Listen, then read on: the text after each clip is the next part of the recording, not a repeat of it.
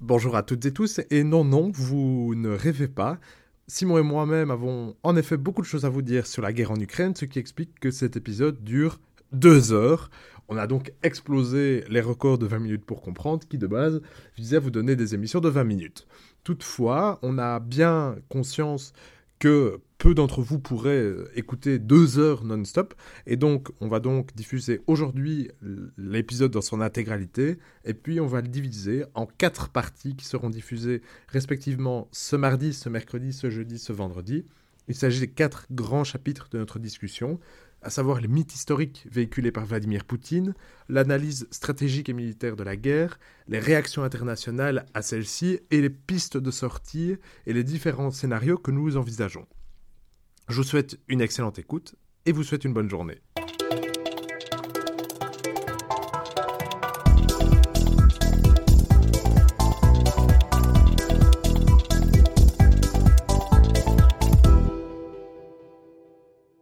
Bonjour à toutes et tous et bienvenue dans ce nouvel épisode de 20 minutes pour comprendre, le podcast qui vous aide à comprendre l'actualité internationale. Je suis Vincent Gabriel. Je suis Simon Desplanques. Et aujourd'hui, pour la première fois depuis le début de cette guerre, nous allons revenir à tiède sur la guerre en Ukraine. Disclaimer d'abord, cet épisode est enregistré le 19 mars donc euh, les événements, on peut pas parler du futur, n'est-ce pas Simon? C'est sans doute effectivement. on peut pas faire de, enfin on peut faire de la prospective et on s'y hasardera peut-être quand on envisagera les scénarios de crise.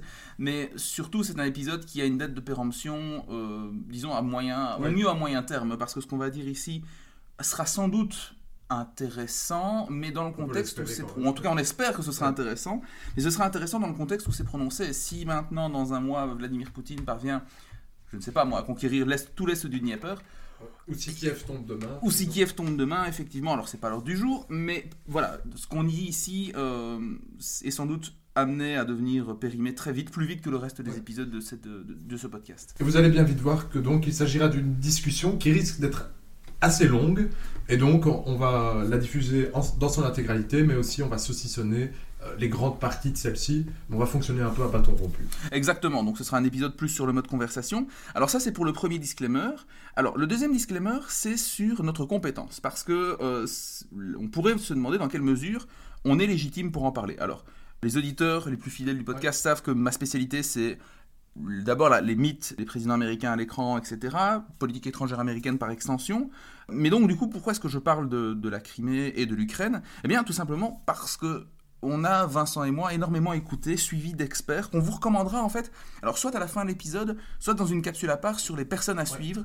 Et le but ici, c'est vraiment de vous proposer une synthèse des gens qu'on estime être intéressants, si pas neutres, au moins dépassionnés dans leur analyse. Je pense pas qu'on puisse être vraiment neutre dans ce, genre de, dans ce genre de sujet.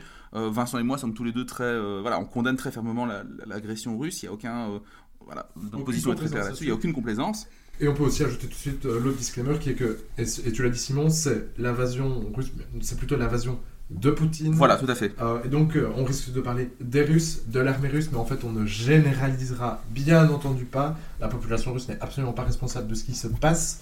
Euh, donc c'est assez important. Euh, la seule chose que je ne veux pas voir écrite dans les commentaires, c'est vous êtes des russophobes. Non, clairement pas. Euh, moi, à titre personnel, la culture russe m'intéresse beaucoup. J'aimerais m'y intéresser davantage. J'aimerais lire davantage de Dostoïevski, davantage de Tolstoï, si j'avais plus de 24 heures dans une journée. T'as déjà lu Grossman. Voilà, j'ai déjà lu Vassili Grossman, oui. Mais donc voilà, au-delà de, au-delà du fait que je ne veux pas voir parler de russophobie, on en parle donc parce que pour moi, ce qui est important, c'est vraiment de vous proposer une forme de synthèse sur la base des des analyses de gens plus informés que nous. On n'est pas le but de, 20 minutes pour comprendre, c'est de faire de la vulgarisation aussi, parfois en présence d'experts ou d'experts. le faire à notre place. Parfois, on n'a pas l'occasion, les experts ne sont pas libres, ou ils sont trop peu, ou ils sont uniquement anglophones et on veut que ce soit un podcast francophone. Dans ce cas-là, on collecte l'information de qualité, on essaie de voir les débats, les points d'achoppement éventuels, et on confronte nos sources. Et on fait un travail alors de, synthétiseur, pas l'instrument de musique. bah, commençons peut-être par euh, le commencement, hein, donc dans la nuit du 24 février, Vladimir Poutine a, lancé ce qu'il a appelé une opération militaire spéciale. Мною принято решение о проведении специальной военной операции. Кто бы не пытался помешать нам, а тем более создать угрозы для нашей страны, для нашего народа, должны знать, что ответ России будет незамедлительным и приведет вас к таким последствиям, с которыми вы в своей истории еще никогда не сталкивались. Alors, tout de suite, on peut dire que les mots ici sont importants. Oui, les mots ont- sont très importants et, et ont mis un peu les- les- la propagande russe en PLS. hein. Et j'inclus là-dedans Russia Today et Sputnik News. Alors là, du coup, qui ça va me falloir. Bien en PLS. ouais. Euh, qui ont été en PLS pendant deux jours, y compris euh, dans, le monde francophone. Alors, d'ailleurs, ce sera l'occasion pour moi de revenir euh, sur la controverse liée à la fermeture de Sputnik et Russia Today. Si vous vous indignez de la fermeture de ces deux chaînes en, dans l'espace francophone, c'est très bien, mais alors je voudrais que vous vous indigniez aussi pour cette chaîne de télévision euh, de propagande djihadiste qui a été fermée en 2016 ou en 2017, si vous êtes à ce point concerné par la liberté d'expression. Le problème de Russia Today a été bien résumé par un, je ne sais plus qui exactement, mais au tout début de la crise, c'est que ce sont, c'était des chaînes qui, pour 80%, diffusaient un contenu tout à fait lisse, tout à fait normal et en soi Ouais. tout à fait neutre, on Et peut le dire. Et parfois même qualitatif. Oui.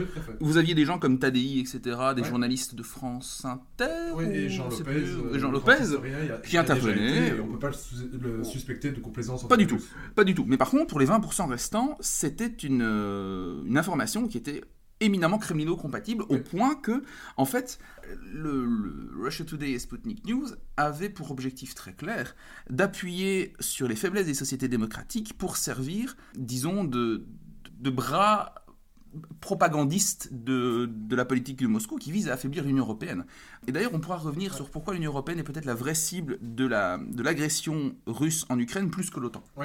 Euh, un autre élément qui est intéressant quand on parle d'une opération militaire spéciale, c'est que si vous regardez, et vous, enfin, vous les avez déjà vu ces cartes de l'Ukraine, c'est que pour une opération militaire spéciale, envoyer des forces armées sur presque l'intégralité du pays, donc au nord, à l'est et au sud, euh, en fait, on est dans une invasion, un viol de la souveraineté de l'Ukraine totale et pas seulement dans les populations à l'est de l'Ukraine qui seraient, selon Vladimir Poutine, victimes d'un génocide et dont il faudrait dénazifier le gouvernement. Tout à fait. Alors, à ce niveau-là, premier élément, c'est que euh, la montée en puissance militaire russe, ces fameux 190 000 hommes qui sont annoncés, euh, euh, amoncés le long des frontières de l'Ukraine, c'est quand même une opération qui a pris plusieurs mois.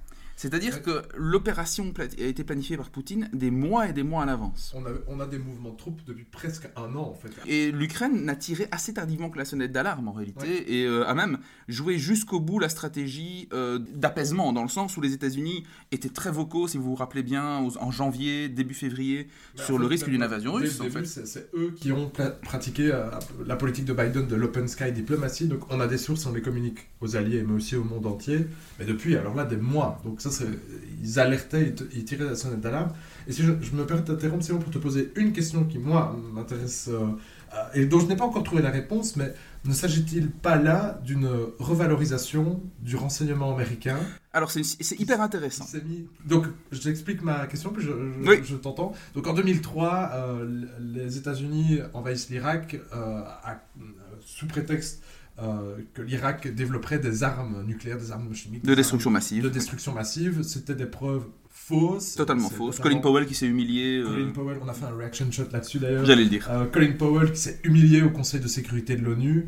Euh, Qui en aura toujours voulu à Bush jusqu'à la fin de sa vie. hein. Il leur a Et- fait subir ça. Et, et donc, euh, bah, jusque-là, on ne faisait plus trop confiance en fait aux Américains, il faut bien le dire. Clairement. Et ici, de un, les réseaux de renseignement avaient les plans d'attaque. Mhm. Euh, on ne sait pas comment, c'est d'ailleurs très bien pour euh, les, probablement les espions concernés. Deuxièmement, l'ont communiqué aux alliés. Et troisièmement, ont eu raison. Alors là, raison avant tout le monde. Et personne, pas même les Ukrainiens, ne les croyait. Et on disait tous qu'ils exagéraient. Alors qu'est-ce que tu penses de tout ça? Alors moi je pense que effectivement la raison pour laquelle on disait qu'ils exagéraient, bah, c'est justement parce que le précédent de 2003. Et euh, on se disait oui mais c'est pour servir un agenda. Ils sont en train de voilà donc Ouais. président de, de- de- enfin, le précédent pardon de l'Irak de ce mensonge qui il faut le dire est quand même euh, l'une des euh, à titre personnel quand on, on dit on a, on a parfois tendance à me dire je- tu, tu es pro-américain etc. Alors non pas du tout et notamment l'une des questions l'une des choses que je reproche le plus aux Américains c'est effectivement cette invasion de 2003 qui était inutile et qui a précipité une Et- situation ouais. désastreuse en interne et, Et en Et international donc, les bouleversements géopolitiques ont créé On crée énormément de problèmes. Effectivement. hein, euh, Notamment avec la Russie. nota- notamment, notamment avec, disons, dans, dans- dans- et puis même quand on dit, quand Trump disait oui, euh, la guerre d'Irak a créé, enfin les Américains ont créé l'État islamique, bien quelque part, Ah c'est pas tout totalement faux. Ouais. hein, il faut, faut bien le reconnaître qu'effectivement cette invasion-là est à l'origine de, ben, de l'essor de l'État islamique tel qu'on l'a connu par la suite euh, et qui a commencé à sévir véritablement à partir de 2014 euh, comme on l'a su après. Mais donc, à ce niveau-là, donc, ce précédent, il, il, il, était très lourd à faire passer. C'est vraiment un passé qu'il ne voulait pas passer et qui explique pour moi, pour partie, la méfiance qui a, euh, qui a présidé euh, dans les semaines qui ont précédé l'invasion. Et alors, aujourd'hui, par contre, on peut dire que d'une certaine manière, les Américains ont joué la carte du jet d'Open Sky, etc. Mais clairement, en réalité, ils ont vraiment joué carte sur table. Et ils ont pour partie racheté cette dette qu'ils avaient engrangée en 2003 avec l'invasion de l'Irak. C'est évident pour moi que là, pour le coup, les Américains ont regagné en crédibilité. Alors, pour les informations qu'ils ont utilisées, alors l'une des explications que l'on peut avancer sur pourquoi les Américains ont pu dire qu'il y avait une invasion, ben en fait, on parle quand même des États-Unis. Ce sont des pays, c'est un pays qui, comme, comme la Russie d'ailleurs, a des satellites militaires de surveillance. Qu'est-ce qu'ils ont pu voir et qu'est-ce qui, leur a, qu'est-ce qui a pu leur faire dire qu'il y avait effectivement une invasion en cours de préparation? Eh bien, en fait, c'est assez simple. Le, le, le, le discours russe était de dire c'est une opération d'entraînement sur les frontières. Sauf que quand on parle d'une opération d'entraînement, est-ce que vous êtes en train de préparer des premières, deuxième, troisième lignes avec des hôpitaux de campagne en arrière? Exactement. Alors, les hôpitaux de campagne qui sont voilà. intéressants. Pourquoi développer et amener aux frontières autant d'hôpitaux de campagne qu'on déploie et qu'on prépare? Alors pas vraiment aux frontières, mais donc sur les troisième lignes. Alors pour les auditeurs qui ne seraient pas familiers des notions de première, deuxième, troisième ligne, c'est quoi? Bah, Quand vous faites un exercice, une première ligne, bah, c'est juste, vous avez euh, une concentration de troupes sur un endroit Précis, ouais. donné, et vous n'avez pas forcément besoin, vu que l'exercice est amené à durer quoi? Une, deux, peut-être trois semaines, vous n'avez pas forcément besoin d'un approvisionnement logistique important, et encore moins d'hôpitaux qui, eux, eux, étaient situés sur la troisième ligne. Donc pour schématiser très grandement, les troupes d'assaut sont en première ligne, en deuxième ligne, vous avez des réserves importantes de munitions qui seront ensuite amenées par camion pour alimenter, pour alimenter le première ligne, et éventuellement des troupes fraîches, et en troisième ligne, vous avez encore davantage ouais. de munitions, et des hôpitaux de campagne à l'abri des projectiles, etc., pour soigner les blessés, évidemment. En cas d'exercice, bah, la première ligne suffit, puisque vous n'êtes pas là pour longtemps, vous amenez suffisamment de matériel, c'est tout. En réalité, on a commencé à s'inquiéter de quelque chose quand on a vu ce déploiement en première, deuxième, troisième ligne avec des hôpitaux où là on se disait mais c'est quand même bizarre que ce genre de, de, de... il n'y avait pas de main morte. Voilà, il n'y avait pas du tout de main morte. vrai matos qui se déployait pour un exercice, c'était. Oui, et surtout on peut se dire mais sur plusieurs mois, ça fait un an hein, qu'on parle, ouais, un, allez, un, petit peu moins d'un an qu'on parle de, ce, de cette accumulation de matériel à la frontière de l'Ukraine. Donc pour le coup, les Américains ont bien fait leur travail. Alors deux choses pour terminer sur ce point. La première, c'est intéressant et c'est bien vu d'un point de vue symbolique et politique.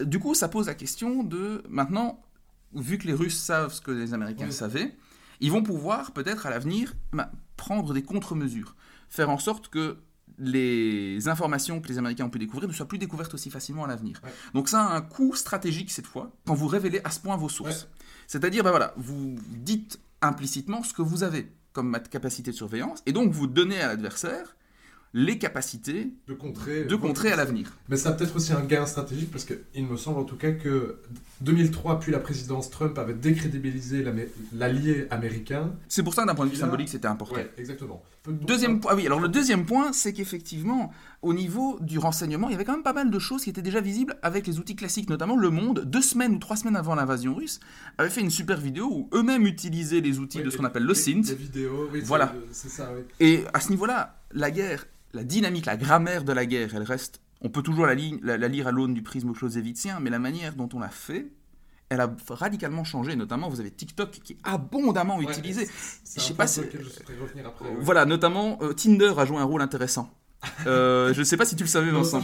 En gros, on a réussi à catcher la localisation de soldats russes qui avaient laissé Tinder allumé sur leur téléphone. Donc, chers auditeurs, gardez espoir, Tinder peut être utile. Tinder peut être utile. Tinder peut être vachement utile. Mais donc, à ce niveau-là, on voit bien que les techniques de renseignement ont largement. Enfin, ouais. disons que l'OSINT, l'Open Source Intelligence, s'est radicalement développé avec le, et a radicalement modifié la face du renseignement aussi. Et, et euh, je lisais, je ne sais plus qui, hein, mais qui indiquait que en temps normal, le directeur de Bellingcat, donc qui font euh, des enquêtes. Euh, Essentiellement sur la Russie d'ailleurs. Oui. Et qui indiquait qu'en temps normal, bah, pour qu'il y ait une communauté OSINT, hein, donc d'Open Source Intelligence, il faut quelques mois. Et ici, en fait, pour cette guerre en Ukraine, ça s'est fait presque. En fait, ça s'était même fait avant le début de cette guerre. Non, tout à fait. Alors, sur, du coup, parmi les sources qu'on vous recommandera, il y a deux trois comptes OSINT qui sont ex ouais. excellents. Hein. Des comptes de gens qui suivent le en matériel anglais, militaire. En anglais, effectivement. Ouais. Euh, mais disons que c'est de l'anglais de cuisine. Hein. Oui, c'est pas très, euh, c'est pas l'anglais très élaboré. Euh, parce que pour, la, pour certains, certains sont pas francophones, sont pas anglophones, tout simplement. Ce sont des francophones, oui, des russophones, ou peu importe. Donc, c'est c'est du simple English à ce niveau-là. Donc, pas, de, pas une grosse barrière non plus. Et surtout, ce sont des gens qui ont des technique, euh, enfin c'est- impressionnant. un sens de l'analyse incroyable, et surtout une patience absolument, euh, absolument remarquable à ce niveau-là. recouvre, par exemple, Bellingcat expliquait qu'il recouvre en fait toutes les caméras de sécurité pour suivre en fait le convoi, Par exemple, euh, des convois, donc c'est absolument incroyable. Mais peut-être peut-on revenir sur le discours de Vladimir Poutine et les deux éléments qui sont centraux et qui sont des mythes. Hein. Tu as, expliqué, Simon, que tu étais particulièrement compétent pour les disséquer. Et là, pour le coup, on, a- on aura des choses à dire parce que le, le nombre de mythes véhiculés par Ah, Vladimir ouais. Poutine est impressionnant. Et à ce niveau-là, on est au carrefour de nos. Vincent est historien de formation et du coup, on est au carrefour de, Ah, là- de nos expertises respectives. Et donc, comme je vous l'ai dit, Vladimir Poutine a dit qu'il allait dénazifier et arrêter, un, donc dénazifier l'Ukraine et la junte, soi-disant militaire, que représentait le gouvernement ukrainien, et stopper un génocide. Alors, du coup, euh, Vincent, je pense que c'est peut-être l'occasion de revenir sur, à très très très très grand trait, l'histoire de l'Ukraine dans le temps très long, euh, et de revenir sur pourquoi ce mythe de- des nazis ukrainiens est aussi prégnant aujourd'hui, en quoi, et qu'est-ce qu'il dit de, de la relation Ukraine-Russie?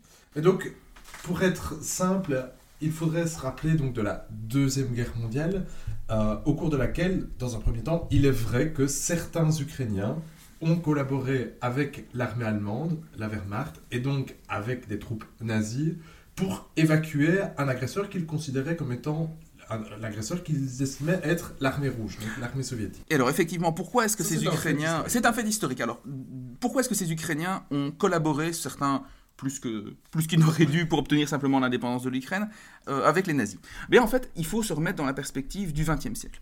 En 1918-1919, vous allez avoir une guerre d'indépendance ukrainienne. L'Ukraine va être brièvement indépendante dans la foulée, en fait, de euh, l'effondrement de l'Empire tsariste qui devient, en fait, la Russie communiste. Et lors des accords de Brest-Litov de mars 1918, Lénine va abandonner aux Allemands toute une série de territoires euh, occidentaux de ce qui était à l'époque la Russie tsariste. Et euh, c'est dans ce magma, lors, dans le cadre de la défaite allemande de 1918, que des mouvements d'indépendance pro-ukrainiens vont voir le jour. Donc, à ce niveau-là, on peut revenir sur le mythe que Vladimir Poutine véhicule, dans, notamment dans un, dans un papier qu'il a écrit quelques mois avant l'invasion, Ouais. dans lequel il décrit sa thèse est que l'Ukraine n'a pas d'histoire autre que la- le- les liens qui l'unissent à la Russie. L'Ukraine et la Russie, c'est kiff kiff bourricot. En réalité, l'Ukraine est un pays carrefour qui était à la fois euh, euh, effectivement marqué par une influence russe Ouais. évidente. Énorme, depuis Énorme. la de Kiev au 9e ou 8e siècle. Voilà, tout à fait. De la Rousse de Kiev jusqu'au XXe siècle, il est évident que l'Ukraine et la Russie sont liées, mais il est faux de dire que c'est l'unique influence qui s'y retrouve. Vous avez des influences germaniques, Ouais. vous avez des influences polonaises dans la région, qui sont tout aussi importantes. Donc l'Ukraine a une identité de pays carrefour, et pas seulement de pays russe.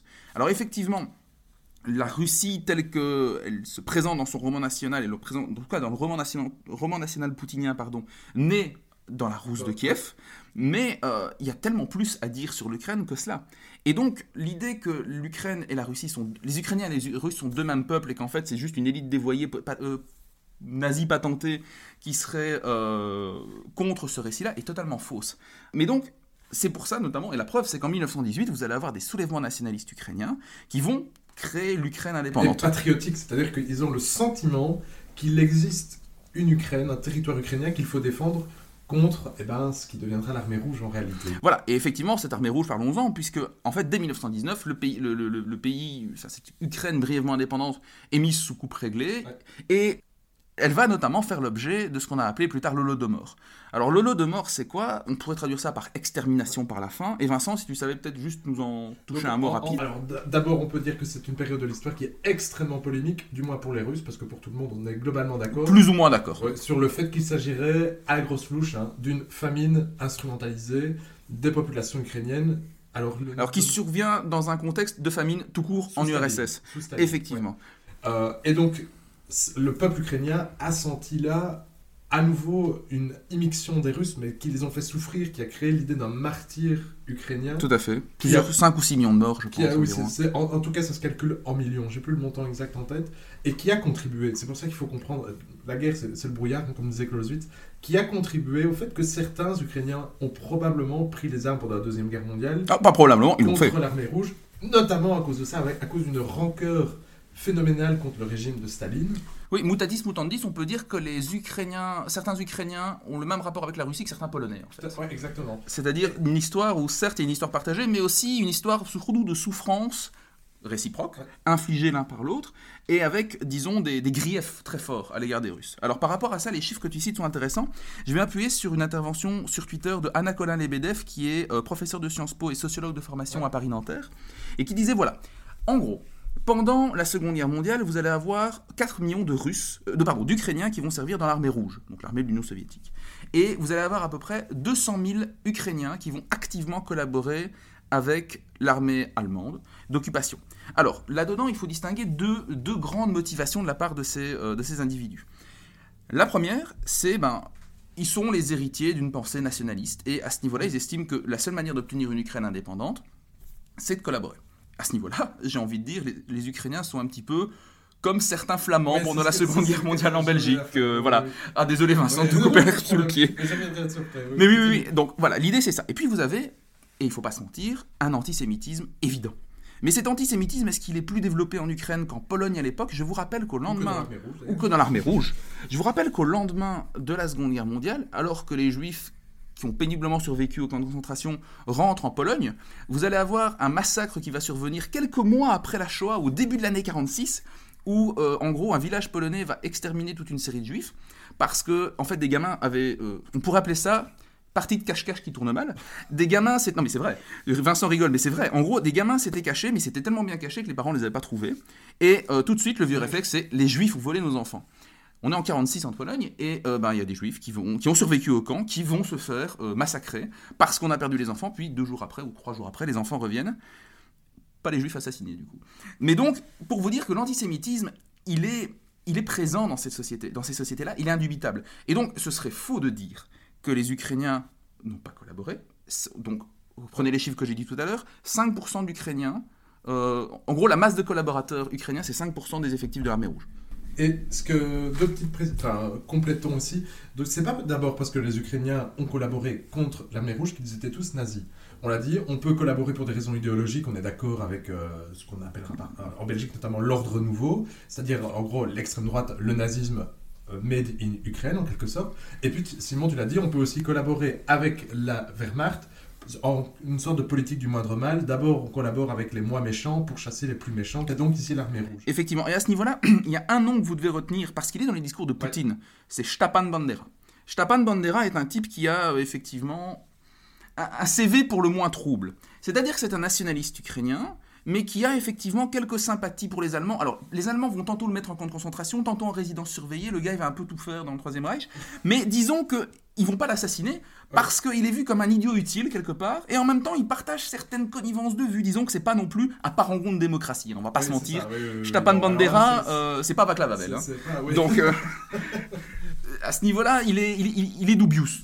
Mais effectivement, le fait que le mot de bandériste revienne dans la bouche de Poutine est super intéressant parce qu'on a clairement affaire à ce que Valérie Rousseau appellerait, et pas qu'elle, mais un passé qui ne veut pas passer. Et en tout cas, à une instrumentalisation très nette du passé. Et ça m'amène à un autre point qui, pour moi, résume l'une des seules certitudes qu'on peut à ce stade avoir sur cette guerre en Ukraine.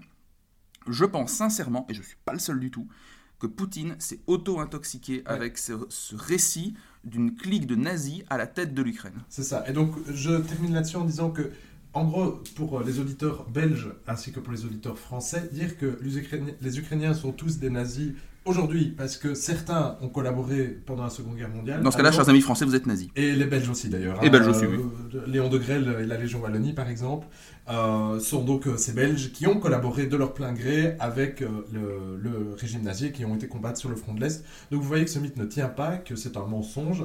Oui, mais Ah, Vincent, mais- on va te rétorquer dans les commentaires si on n'en parle pas maintenant que le régiment Azov, ils ont des croix gammées et il y a des nazis dans cette histoire. Ah ben parlons-en tout de suite. Et, Privat Sector, alors. Donc, Pravi Sector et, Pravi Sector, pardon. Pravi Sector et euh, le, le régiment d'Azov, ce sont donc des milices ukrainiennes Indépendante de l'État. euh, indépendantes de l'État et qui se sont constituées en réaction, bah, on peut le dire tout de suite, à l'invasion en fait de l'Ukraine, de, de la Crimée Qui était de l'Ukraine. par Vladimir Poutine. Et donc vous aviez là en effet des personnalités d'extrême droite, certes, qui ont pris les armes. Ultranationaliste. Chassé- Pas forcément nazi, mais ultranationaliste, mais, clairement. euh, avec une petite fascination pour le soleil noir, c'est-à-dire pour Stéphane François, si tu nous entends.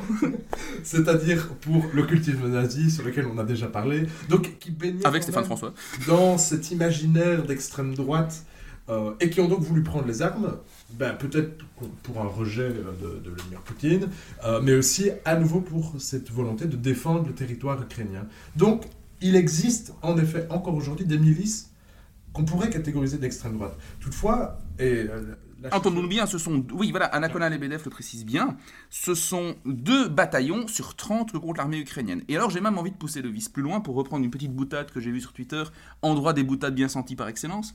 Que. Euh, c'est. À la rigueur, en fait, l'explication qu'il y a derrière l'émergence de ces milices, c'est plutôt qu'on n'a pas assez aidé l'Ukraine avant à s'armer. Et qu'il a fallu faire appel à des milices privées avec des gens qui sont limite barbouzes pour se défendre et effectivement avoir une armée qui puisse faire face à une nouvelle agression. Euh, et on a bien vu que finalement la nouvelle agression bah, a effectivement eu lieu, elle est plus violente que celle de 2014. Peut-être que si l'armée ukrainienne avait été mieux dotée, eh ben, on n'aurait pas dû faire appel à ces types recommandables. Et puis, autre remarque, il faut quand même pas se mentir.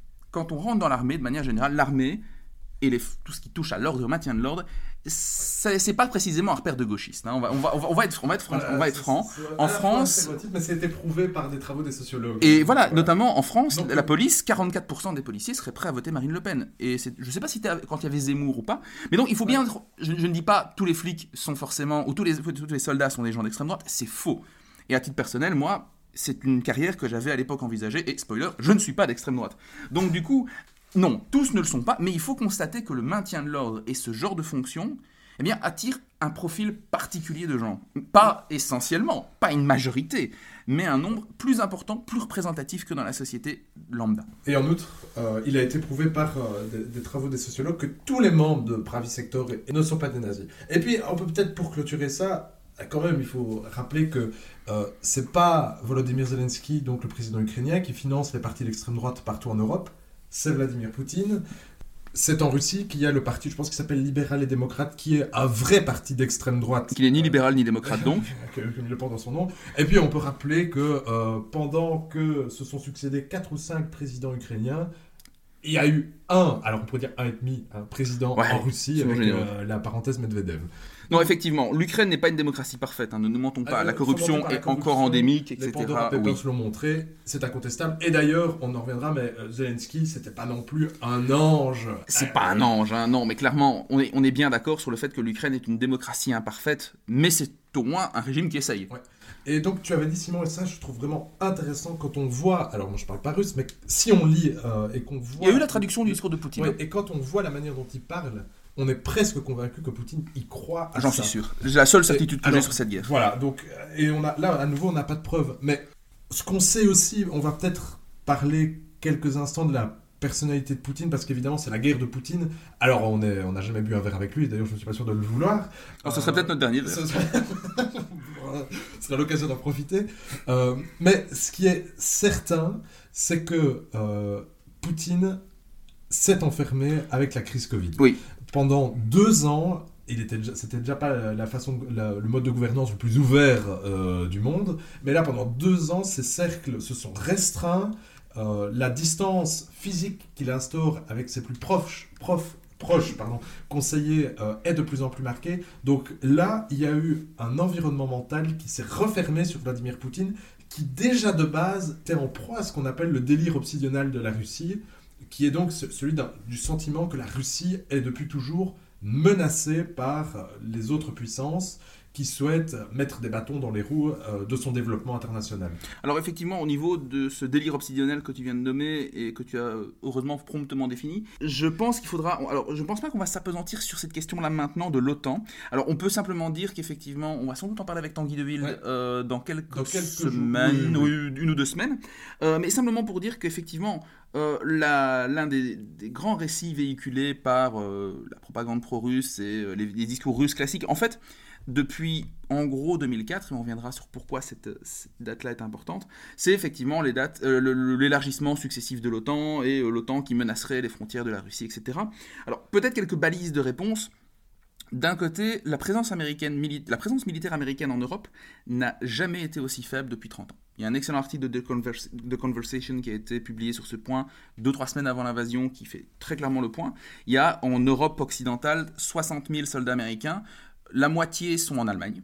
euh, essentiellement, notamment du côté de Rammstein. Ouais. Euh, Pour salut ici. pour salut ici, euh, le groupe évidemment. L'autre partie en Italie, en- au Royaume-Uni. Vous, n'aviez en 2021 que 6000 hommes basés chez les Baltes. Alors il y avait aussi cette, cette idée de, oui mais déjà il y avait 6000 Américains chez les Baltes, mais c'est contraire aux engagements qui avaient été pris dans le cadre des élargissements successifs de l'OTAN. Et en fait, vous auriez raison, sauf que vous ignorez un point, c'est qu'en réalité jusqu'en 2014, date de l'annexion de la Crimée, qui je vous le rappelle est officiellement encore un territoire ukrainien, Ouais. sur, en tout cas au regard du droit international, il n'y avait pas d'infrastructure de l'OTAN dans les pays baltes. Il y a un excellent épisode du collimateur qui, a été, Ouais. qui est sorti il y a une semaine et demie euh, sur la question de, de l'OTAN, et Olivier Schmitt notamment, et euh, je Zima, pense. je Amélie, crois. Amélie- Amélie Zima, Oui. C'est cela. Euh, revient, reviennent tous les deux brillamment sur euh, les, voilà, les, les phases d'élargissement successif de l'OTAN, et sur notamment bah, ce fait que, effectivement, lorsqu'on inclut les pays baltes en 2004 dans l'OTAN, les Américains s'engagent, enfin l'OTAN en fait s'engage Ouais. euh, à, euh, à ne pas poser de troupes sur place, ce qui est en fait vu comme une faiblesse quelque part, parce que Ouais, euh, les pays baltes se disent ok on bénéficie juste de l'article 5 qui pour rappel est un article qui prévoit qu'il y a une obligation de consultation en cas d'agression d'un des membres. Exactement. Il n'y a pas donc- il y a pas d'envoi. Pas de réponse immédiate, hein. Automatique. Non, ça c'est un autre mythe qu'il faut battre en brèche sur l'OTAN, mais on en parlera avec Tanguy de Wilde. Et enfin, je pense qu'il y a autre chose qu'il faut euh, mettre, en, mettre en lumière, pour toujours pour revenir sur les perceptions. Ouais. Euh, on laisse de côté, je ne veux pas parler ici des- du mythe des promesses faites à Gorbatchev, simplement pour vous dire que, un, si promesses il y avait eu, et si elles étaient si importantes, on les aurait écrites. Euh, parce qu'il y a autre chose qui a été écrit en 94, c'était les mémorandums de Budapest, Oui, qui eux ont bien été écrits ouais. par lesquels la Russie s'engageait à respecter la frontière de l'Ukraine, ce Ah. qu'elle n'a pas fait. Avec les États-Unis euh, et l'Angleterre et le Royaume-Uni, je pense. Oui, potentiellement l'Allemagne, mais je me trompais. Ouais, et euh, donc c'était des puissances contre la cession des armes nucléaires qui étaient positionnées sur le territoire ukrainien Oui. euh, à la Russie, je pense. Oui, en fait, c'était euh, vu que l'Ukraine faisait partie de l'URSS, c'était un même pays jusqu'en 91. Eh bien, euh, il y avait un gros stock d'armes nucléaires basées en Ukraine, qui étaient des armes donc soviétiques devenues russes. Et pour, en fait, l'Ukraine aurait pu les garder en se disant, ben voilà, c'est une garantie euh, de Ah oui, sécurité. ça, on est sûr que Poutine n'aurait pas envoyé l'Ukraine. Ah, ça des aurait armes pas eu la même tronche, on hein, la guerre. pas être sûr, mais oui. mais oui, ça aurait oui. pas eu, oui. C'est- Je pense qu'à l'époque, l'Ukraine était euh, limite troisième ou quatrième détenteur d'armes Oui, nucléaires, un parce qu'il y avait un arsenal arsenal énorme. Et donc, l'Ukraine s'est engagée à restituer ses armes, moyennant quoi la Russie et les autres signataires, il faut aller vérifier, je, je peux me tromper sur les signataires, mais s'est engagée à respecter l'intégrité territoriale ukrainienne. Ça ne s'est pas fait. Donc, oui, et on reviendra sur le mythe des promesses. Promis, on, en- on y reviendra. Euh, mais déjà, pour dire aussi que ce qui est intéressant au point, des- point de vue des perceptions, c'est que là où je suis sûr d'une chose, c'est que les Russes transposent le mode de fonctionnement du pacte de Varsovie Ouais. à l'OTAN. Et ça aussi, euh, Olivier Schmitt et Amélie Zima le disent très bien. C'est de dire l'OTAN, c'est une organisation où, certes, les États-Unis sont plus puissants de par le- leurs moyens militaires. Ils sont primus inter pares. Merci, c'est le mot que je cherchais. Là où le pacte de Varsovie, c'était l'URSS qui dirigeait tout le monde. C'était effectivement, c'était pas équivalent en termes de fonctionnement politique. Et le meilleur exemple pour ça concerne justement l'Ukraine. On est en 2008. L'administration Bush-Fils décide euh, de faire un pas en avant et d'accélérer l'adhésion à l'OTAN pour le coup de la Géorgie et de l'Ukraine. Et deux pays s'opposent au sein de l'Alliance. Et qui sont ces deux pays? La France et l'Allemagne. Donc tout ça pour dire que Contrairement à ce que peuvent dire certains élus de la France insoumise, non, euh, oui, je tire des scuds à dessein. Euh, non, on- l'OTAN n'annexe pas. C'est une organisation politique avec qui nécessite l'accord de l'ensemble des membres pour accueillir un nouveau membre. La France et l'Allemagne étaient contre, et ils l'ont fait savoir. Ils s'y sont opposés en 2008. Et donc cette question n'était plus à l'ordre du jour. L'OTAN, euh, pardon, l'Ukraine, s'il avait dû rejoindre l'OTAN, c'était en 2008.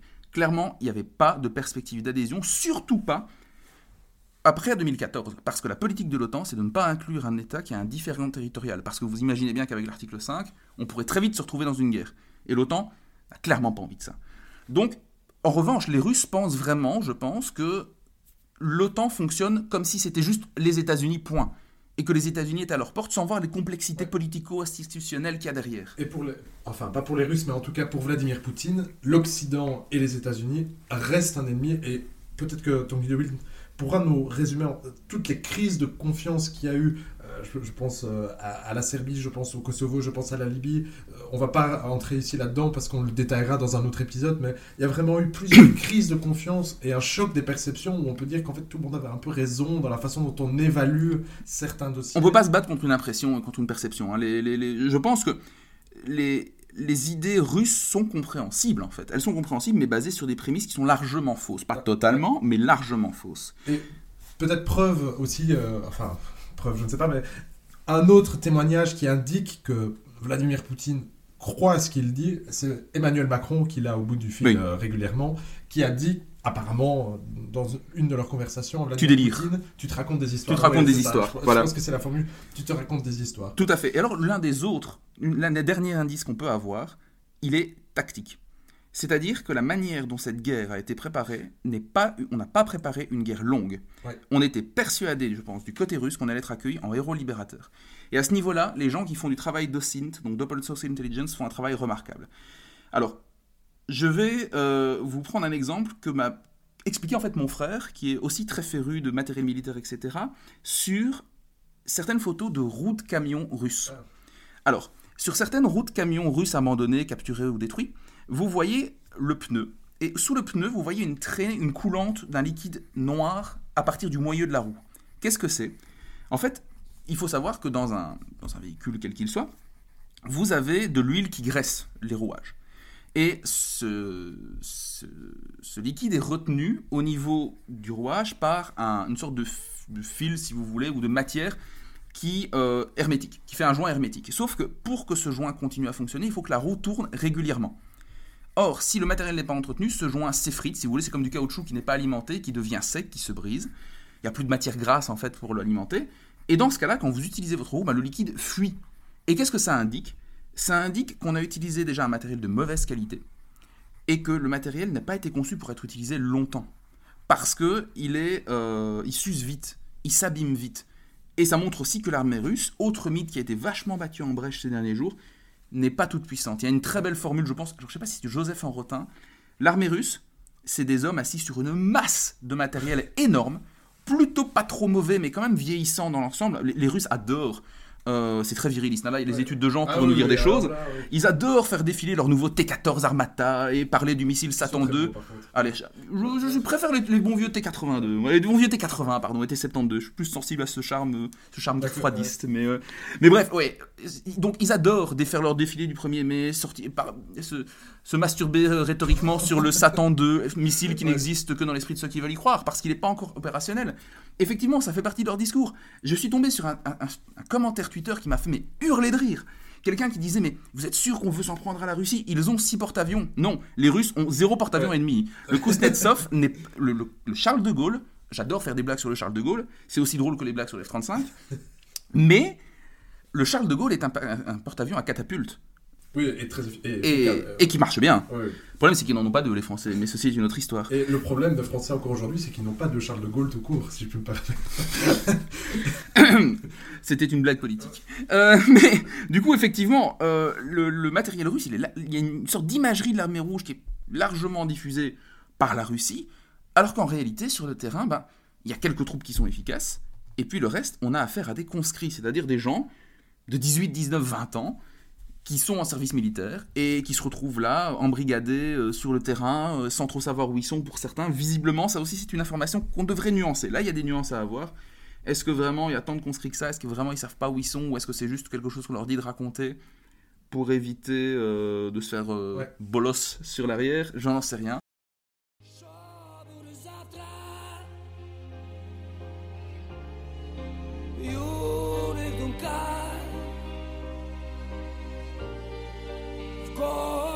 Από την Αφκοστρά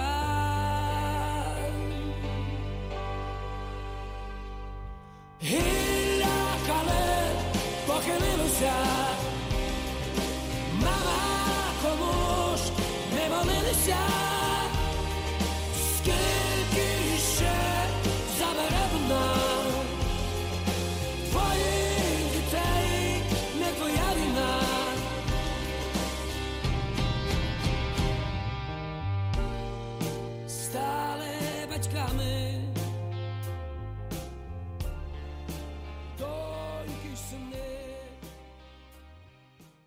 On peut peut-être euh, continuer ce, ce dossier plus militaire, évidemment, de la, de, de la guerre en Ukraine, à nouveau, qu'une conclusion aussi, mais plutôt des faits qui, qui sont intéressants d'être éclairés. Un, alors là, ça, quand on est un peu intéressé à l'histoire militaire de la Deuxième Guerre mondiale, il semble être clair, donc, que la Russie se préparait à une blitzkrieg, en fait. Oui. C'est c'est très intéressant, extrêmement paradoxal euh, quand on connaît l'histoire. Très paradoxal. En réalité, le mythe de la victoire rapide et brève, bah, il est là, mais en même temps, on sait que c'est une, on sait que c'est un mythe, on sait que c'est un miroir aux alouettes, et en même temps, on a envie d'y croire. On et en- ça, ça, ça, ça montre la préparation russe le montre magnifiquement bien. C'est-à-dire des temps qu'on voulait une guerre éclair, faire tomber Kiev, on, on imagine En trois deux jours, ouais, ouais. deux trois jours, d'où euh, l'usage de l'emploi pardon de, de parachutistes. notamment. Des parachutistes, l'assaut aéroport, héliporté pardon sur euh, Gostomel à côté euh, de Kiev, oui. oui, pour désactiver euh, les centres et donc faire un changement de régime et, et, euh, ramener les tanks à la maison pour euh, paraphraser une chanson bien connue et très mauvaise euh, et donc mettre un terme à cette guerre. Le problème, et à nouveau pour reprendre euh, ton explication Simon, c'est qu'on a un choc ici des perceptions. Un, d'abord, Vladimir Poutine pensait que l'armée ukrainienne était mauvaise. Or, depuis 2014-2015, donc quand ils se sont fait prendre Alors en la Crimée- 2014, ils étaient très nuls. hein. Ouais, mais vu une fois qu'ils se sont fait prendre la Crimée, ils se sont dit... euh, C'est va- urgent de se réarmer. il va y avoir un deuxième round et donc il va falloir euh, nous moderniser. Et puis, modernisation militaire, ce fut aussi un des grands chevals de bataille de Vladimir Poutine, qui a, c'est euh, Djoukov et puis euh, Shoigu, je pense, qui ont les ministres de l'armée. euh, Shoigu, oui, euh, euh, effectivement. et oui. un avant, qui ont donc tous les deux donc des ministres de la défense russe, qui ont grandement modernisé et réformé l'armée. Et donc, en fait, Mais mal en réalité. Mal, mais enfin mal, on ne le sait que maintenant parce que jusqu'alors, tout le monde pensait véritablement que la Russie c'était un tigre, euh, un, un tigre militaire qui allait ravager l'Ukraine. Et comme dirait Mao, ce n'est qu'un tigre de papier. Et, Mais- et surtout euh, sur le terrain, et, donc à l'échelon tactique, euh, il semble que les Russes, euh, je corrige, que Vladimir Poutine et ses proches n'aient pas seulement envisagé la différence de volonté qu'il y avait entre des soldats russes qui, pour la plupart, de ce qu'on sait, n'étaient déjà pas au courant de ce qu'ils allaient faire. hein. Il y en a certains, vous avez vu cette vidéo de, de l'Ukrainien en voiture qui s'arrête à côté euh, des tanks russes à l'arrêt et euh, les Russes demandent à l'Ukrainien où est-ce qu'on est censé aller. Donc c'est- un et exemple. puis leur disent qu'ils n'ont plus de pétrole. Ah, c'est un exemple, mais il est absolument révélateur. Là où, donc on a une armée russe qui est envoyée, euh, certains savent pas trop pourquoi, là où par contre les Ukrainiens, eux, jouent leur vie et jouent, Ils jouent leur et indépendance. ça déplaît énormément Vladimir Poutine, mais jouent la démocratie pour laquelle ils ont pris goût, Tout en à fait. réalité.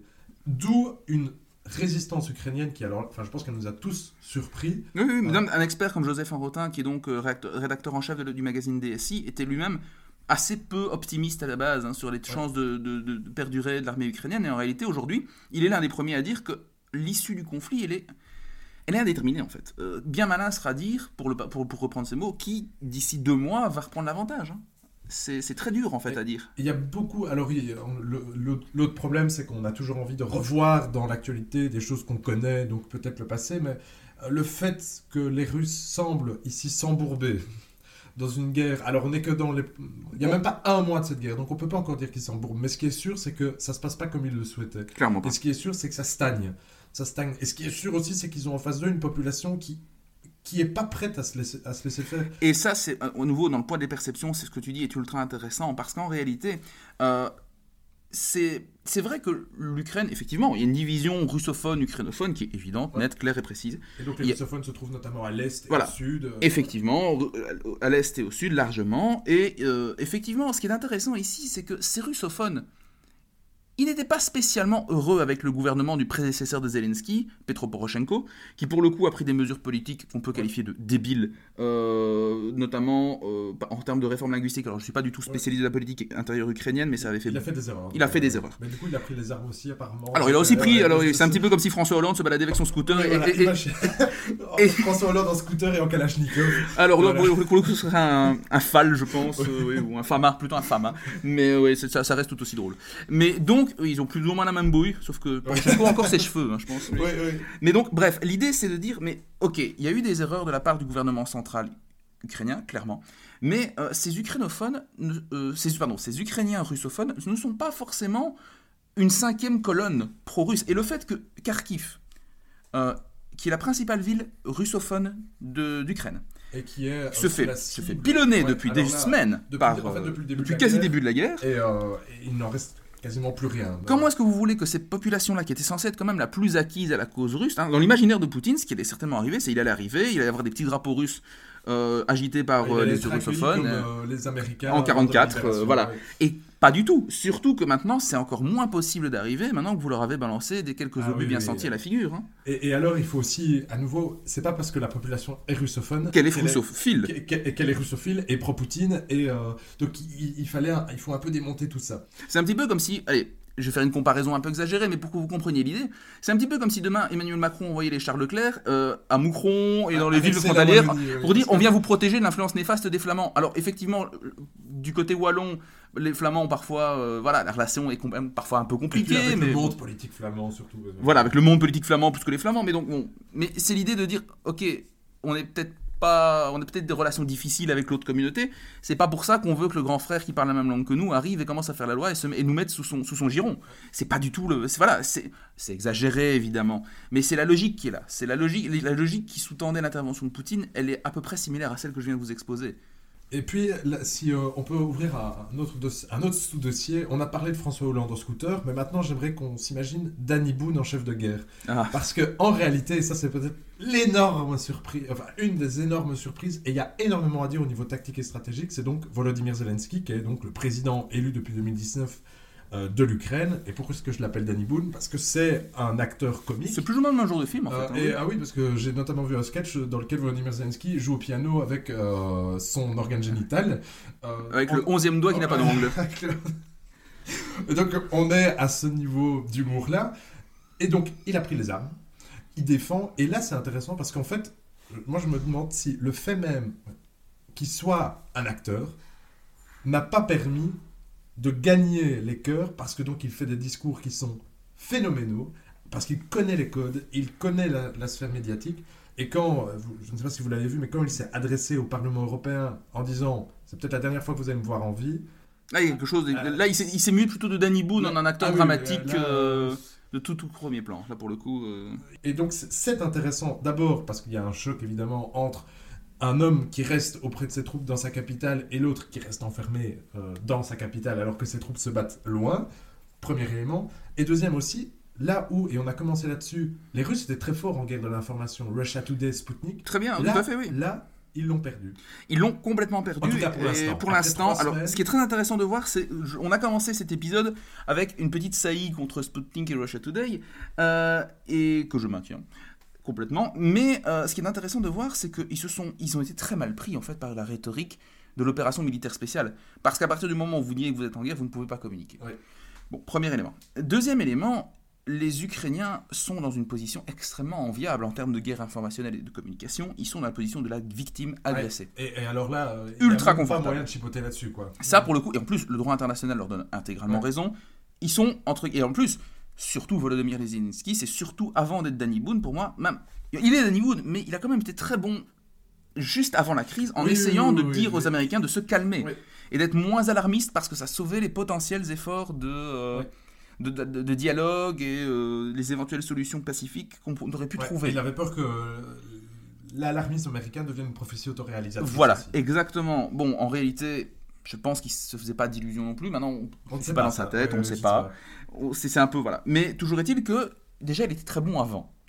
Et surtout, euh, une fois que la guerre a commencé, vous avez vu surgir une armée de comptes Twitter qui font des, des mèmes, des blagues Ah oui. sur l'armée russe, et c'est vraiment très drôle. Ils sont très très bons. Et puis ça, premier élément, donc d'une part, utiliser l'humour Ouais, pour... euh, Vous avez aussi des, des, des mèmes éthiques, en quelque sorte, qui sont apparus. euh, On en voit beaucoup passer. Vous Ah, ça je vois moins, moins de quoi tu parles. Vous avez Vladimir Poutine sur son ours. Hein, vous, connaissez ce mème où, où à donc euh, l'image de gauche, c'est Vladimir Poutine sur son ours. On dit ce que euh, le chef de guerre auquel euh, tu penses. Et puis vous voyez à droite Zelensky auprès de ses hommes en t-shirt, celui qui existe vraiment. Ah oui, oui, Vous oui. Donc voilà, c'est ça. Donc c'est guerre de la communication qui est là. Les Russes sont pour l'instant absolument écrasés. Alors effectivement, dans cette première phase, Sputnik Russia Today en PLS. Dans une deuxième phase, ils essayent de reprendre les éléments de langage style dénazification, etc. C'est et, et pour le coup, on est ici pour moi rentré. Alors je schématise et à nouveau on peut critiquer cette- ce distinguo, mais dans une troisième phase où pour le coup euh, les ambassadeurs, si, si vous, si ça vous intéresse de suivre la propagande en action, allez regarder les comptes Twitter des ambassades russes dans différents pays. Vous avez une passe d'armes absolument incroyable où l'ambassade de Russie euh, en Afrique du Sud déclare que l'opération a pour but de dénazifier l'Ukraine, et puis l'ambassade d'Allemagne répond désolé, mais le gouvernement ukrainien n'est pas euh, nazi, et nous en matière de nazi, on a quand même une sacrée expérience. Voilà, et ce genre de, de petite punchline bien sentie, quand je vous disais Twitter, euh, Ouais, c'est- merveilleux, en partie pour ça, aussi parce qu'il y a des gens très intéressants qui posent des choses très, pour le coup, très terre à terre et bien documentées, mais aussi des bonnes blagues. Euh, et donc, pour le coup, ce qui est intéressant à ce niveau-là, c'est de voir que le- le- la Russie, elle est à la traîne, et surtout elle recycle, notamment pour justifier les bombardements urbains Ouais. sur Mariupol, sur Kharkiv, sur Kiev, la même salade qu'elle sortait il y a 10 ans. euh, Qu'est-ce que je raconte Oui, on- il y a, Oui, il y a 10 ans. Ouais, contre Alep. contre. Alep en 2000, oui, dès 2015, quand Ouais. elle intervient de manière euh, soutenue. Et contre Grozny aussi, en fait. Oui, en 99 à Grozny, etc. Mais pour le coup, l'armée russe utilise tout le temps de. Oui, mais l'armée ukrainienne utilise euh, ses hôpitaux, slash maternité, slash école, etc. comme des, euh, des, des- des cachettes. Alors, Ouais. dans certains cas, c'est vrai. Il faut bien dire Oui, que dans oui, certains oui. cas, parfois, il y a des chars ukrainiens à côté. stratégique euh, clair que vous allez cacher vos armes, vous n'allez pas mettre dépôt d'armes en grand. euh, Non, par contre, quand on écrit enfant, on bombarde, Ah, visiblement. euh, ça, c'est une nouvelle. C'est le théâtre de Mariupol auquel faire. C'est ça, c'est exactement ça. Ouais. Effectivement, là pour le coup, mais malgré tout, on a affaire à des frappes indiscriminées qui en fait font parfaitement sens. Là pour le coup, à nouveau, une belle passe d'armes sur Twitter. L'ambassade russe, une, je ne sais pas où, poste, mais dans quel intérêt on irait bombarder des villes? Et en fait, l'intérêt, il est très simple. Je vous explique en gros le problème. Vous avez 190 000 soldats russes dans la région. Il a fallu des mois pour les accumuler et les envoyer sur le terrain. Vous avez des taux de perte. on- si on devait faire une estimation Ah oui. base des pertes russes, on est déjà à 6-7 000 Ouais, morts, plus a- autant de blessés. C'est intéressant, il y a 500 morts russes euh, déclarés par euh, le Kremlin. Et qui- oh, chiffre d'il y a deux semaines. Euh, il y a deux semaines, il n'y a pas eu d'autres, c'était au début mars. On est sûr qu'il y en a plus, et déjà 500, c'est énorme comparé aux pertes en Afghanistan, où on était à une vingtaine par semaine, je pense, plus ou moins. Tu parles de l'Afghanistan quelle année Euh, 79-89, Ok. mais pas au début de l'invasion, hein, où là il y en a un peu plus. Mais donc ce qui est clair, c'est que c'est une des guerres les plus mortelles pour la Russie. Clairement, depuis la Seconde Guerre mondiale. Ça, c'est certain. Et donc, à ce niveau-là, vous voyez bien le problème. On perd des hommes. Il y a même des généraux, des hauts gradés qui sont en train de, 5 apparemment. oui, de passer l'arme à gauche. Euh, et dans ce cas-là, imaginez bien. Quand on veut tuer des nazis, de passer l'arme à gauche. À ce niveau-là, ce qui est intéressant, merci Vincent pour ta punchline, c'est que euh, le... quand vous voulez attaquer une ville, vous avez besoin de beaucoup d'hommes. Et quand je dis beaucoup, c'est quoi? Mais vous avez naturellement un avantage aux défenseurs. Et cet avantage, voilà, déjà, l'avantage à la défense. Le- le- L'attaquant a l'initiative, il a l'effet de surprise, Ouais. mais l'avantage, la prime de défense, euh, la prime est au défenseur en termes de ratio de perte. Et ce ratio, il est entre 1 à 6, voire 7. C'est-à-dire que pour déloger un défenseur, vous allez avoir besoin de 3 à 7 attaquants. Pour info, Bruxelles, c'est 1,1 million d'habitants. Ouais. Kiev, c'est 2 millions d'habitants. Donc, vous imaginez bien que la logique, c'est quoi pour les Russes? C'est en fait parfaitement logique. Assiéger les villes parce qu'on n'a pas les moyens humains de les prendre une par une. Alors on pourrait dire oui, mais le jour où Mariupol tombera, et elle va tomber à mon avis dans le courant de la Ouais, semaine, ça libérera un contingent d'hommes qui pourra venir, certes, mais déjà, on est en plein dans ce qu'on appelle la Rasputitsa. Ça veut dire la saison des mauvaises routes. C'est-à-dire quoi? Dégel, neige, tout ça, ça va faire un beau... euh, une- Oui, déjà voilà. qu'ils avancent pas vite, alors là, les, Là, pour les le coup, blindés- oui. les blindés russes. Et euh, demandez aux Allemands de vous parler de la Rasputitsa, ils auront des choses un- sympathiques à vous raconter euh, sur Ouais. cette période-là, En en, tout cas, 42. les Allemands de euh, 40, ouais, ouais. les Allemands de 40, il n'y en a plus des masses, hein, euh, oui. Mais euh, non, mais effectivement, mauvais souvenir pour l'armée allemande, euh, mauvais souvenir aussi pour l'armée russe quelque part, parce qu'elle aussi Oui, sera gênée. Donc, et paradoxalement, ça peut aussi un peu gêner les Ukrainiens qui tenteraient de lancer une contre-offensive. Parce que oui, on commence à observer potentiellement des contre-offensives. Parce que voir sur le plan, oui, parce que sur le plan, la stratégie ukrainienne a quand même été intelligente. Les grosses unités ont été préservées intactes. Ouais. Et ça, c'est vraiment bien vu. Là, actuellement, on est dans une logique de ce qu'on appelle la technoguerilla, en grande partie grâce à l'aide internationale, les fameux Stingers, les Ouais. Javelin, les Enlow, etc. euh. Donc, à ce niveau-là, le, le- assiéger les villes fait sens, c'est la stratégie du pauvre, en fait. Oui, et alors, donc, c'est, en fait, c'est terrible. C'est dans le cynisme militaire habituel de la Russie. On l'a dit, ça, ça a été développé en Tchétchénie, ça a été développé en Syrie, qui, qui, sert à- qui a servi, en fait, un, peu de, laboratoire. de, de laboratoire aux techniques russes. Et à côté des bombardements des villes, on a aussi les bombardements des couloirs humanitaires. Petite explication aussi. Donc, vous avez vu, euh, les, les journaux ont beaucoup ouvert, euh, beaucoup couvert, pardon, le fait que Vladimir Poutine annonçait l'ouverture de couloirs humanitaires autour de certaines villes. Oui, et dans certaines villes, les couleurs humanitaires, pas toutes, hein, mais elles sont toutes uniquement vers la Russie. Ouais, donc déjà, ils vont tous vers la Russie. Et puis, comment ça se passe? Vous avez donc un, un- un arrêt des hostilités temporaires, le temps que les civils puissent quitter les villes. Ça se passe, euh, ils commencent, et puis interviennent les avions, et boum, bombardement de ces couloirs de civils. Dans quel but? Alors, c'est très cynique, mais c'est dans, ça a été documenté par quelques articles qu'on pourra citer à la fin. Simplement dans le but de décourager les civils, mais aussi les soldats. Imaginez-vous que vous, vous prenez les armes euh, le temps que votre famille euh, quitte, hein, vos enfants par exemple quittent la ville, et vous vous tenez le front, et vous attendez que qu'il y a eu un bombardement sur ce couloir, sur ce corridor humanitaire.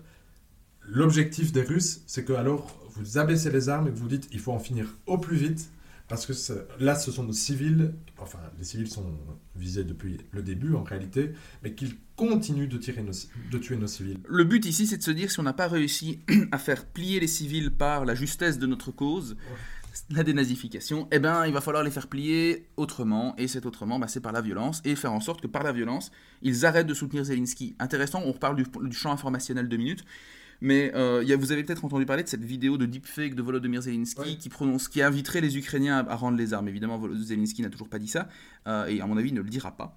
Pas de sitôt en tout cas. Mais euh, clairement, on a ici cette logique de il faut briser la confiance dans le leadership. En fait, quelque part, on retrouve ce, ce déjà dans les Alliés dans les années 40, hein, quand Ouais. on bombarde l'Allemagne dans le but de briser le soutien à Hitler, avec ce paradoxe. Comme quoi, on peut aussi taper sur les alliés. hein. Je, moi, je, je- Oui, je tire des oui. scuds dans tous les sens. hein. Euh, à l'époque, le, le soutien, le but, c'est quoi? Bah, On bombarde les villes, notamment les Anglais qui se font une spécialité de bombarder de nuit les villes, pour briser le moral de la population allemande. En fait, on se rend compte qu'en termes de morale, bah, ça n'a pas eu d'effet ou très peu. En fait, ça, si, ça soudait la population parfois derrière les discours du Mahatma propagandique qui était Joseph Goebbels euh, et d'Adolf Hitler, du coup. Et dans certains cas, ça renforçait même le pouvoir des élites nazies locales, puisque, par exemple, vous êtes dans une ville bombardée. Ouais.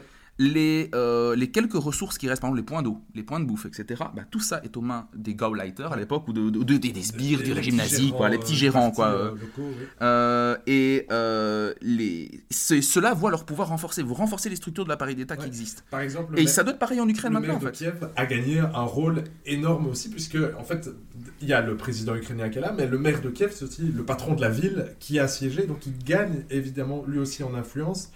Et aussi, alors, mais ici, il faut d'abord se méfier des effets de loupe, parce qu'évidemment. Oui, voilà, l'effet de loupe est, vraiment c'est- il faut, faut se méfier, mais on peut aussi imaginer que si euh, la ville, les civils, le théâtre de Mariupol, on l'a dit, où donc ils avaient noté Enfant, en enfant grand. euh, de- devant et dans le jardin du bâtiment pour éviter un bombardement. Il a été bombardé et on cherche, on est, à l'heure où on enregistre ce podcast, euh, ils sont toujours en train de, de retirer les débris euh, et d'essayer de trouver des, euh, des rescapés, des, sur- des euh, survivants ou, surtout des cadavres à identifier. des hein. rescapés. Si vous voyez ça, c'est peut-être paradoxalement une source de motivation pour prendre les armes contre l'agresseur en réalité. Tout à fait. Ce qui fait dire qu'en fait, on passe ici vraiment dans une phase de guerre où euh, c'est à nouveau en rotin, je pense qu'il disait les villes vont servir de jetons d'influence. Si vous voulez, on peut, on peut espérer que le dialogue politique, et on va y Ouais, revenir bientôt, je pense, où le dialogue politique va maintenant passer à la, vi- à la deuxi- à la vitesse supérieure. J'espère. Je l'espère. C'est tout ce que j'espère euh, à titre personnel pour mettre fin à ce, con- à ce conflit qui est quand même ridicule en fait Ouais. quand on analyse. enfin, c'est- ridicule. La, Ouais, et c'est la guerre de. Poutine à nouveau, ça il faut le dire. Oui, c'est une guerre de Poutine euh, et de son cercle proche. Pas vraiment une guerre soutenue populaire. À ce niveau-là, c'est À ce- enfin, ouais. Au À niveau ce niveau-là, du oui. soutien populaire russe, Ah, le soutien populaire russe, on n'en sait rien, on n'en sait rien, on n'en sait rien, mais on sait juste qu'il n'y a pas l'enthousiasme qu'il y avait peut-être pour- Et- dans certaines franges pour la- suite à l'annexion de la Crimée en 2014. Et- et on n'est pas dans la même dynamique. Il y a eu des manifestations, et ce qui est clair, en tout cas pour Au moins, il y a une que- opposition. Euh, oui, il y a, déjà il y en a une, et que c'était, à nouveau, c'est des comparaisons avec l'Afghanistan, mais le jour où les cercueils reviendront, et qu'il faudra expliquer pourquoi ben, mon frère, il lui manque un bras, euh, qu'il faudra expliquer pourquoi mon fils, euh, Est mort. là, il est mort, Ouais. euh, il- là, c'est, un des éléments qui a concouru, en tout cas, euh, lors de la guerre d'Afghanistan, donc de 79 à 89, un des multiples éléments, mais à l'érosion et en fait à l'effondrement donc de l'Union soviétique. Peut-être un dernier élément sur ce dossier purement militaire. Bon, d'abord, la guerre en Ukraine montre que dans guerre hybride, il y a quand même des tanks. Donc Et on n'est plus en guerre hybride. Alors là, c'est une guerre à l'ancienne, et c'est justement ça que je voulais dire.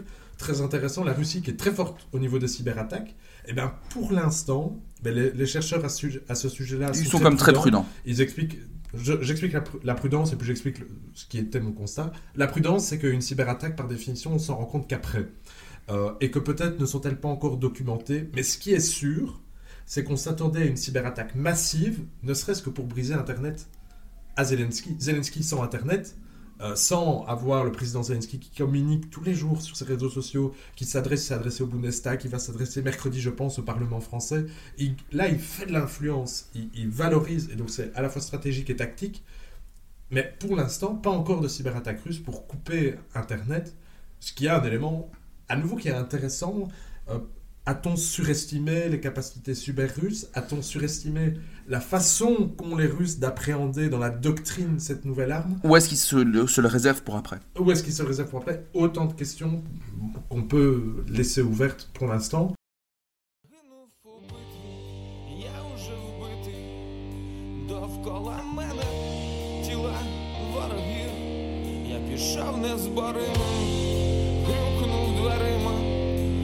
За собою не лишив боргів. Ще наостанок побачив світанок, сонячний промінь і краплю роси. Життя прожив гідно, хоч може й не видно, та я не боявся, не нив, не просив. Загинув у битві, я уже вбитий, довкола мене тіла ворогів. Я пішов незборимим, грюкнув дверима, я за собою не лишив боргів. Ще наостанок побачив світанок, сонячний промінь і краплю роси. Життя прожив гідно, хоч може не видно, та я не боявся, не нив, не просив, мене вже немає. Вітер розносить мене по землі, мене вже немає. Я знаю секрети великі малі, мене вже немає. Мене вже немає. Але важливо, щоб ви всі були, а мене вже немає.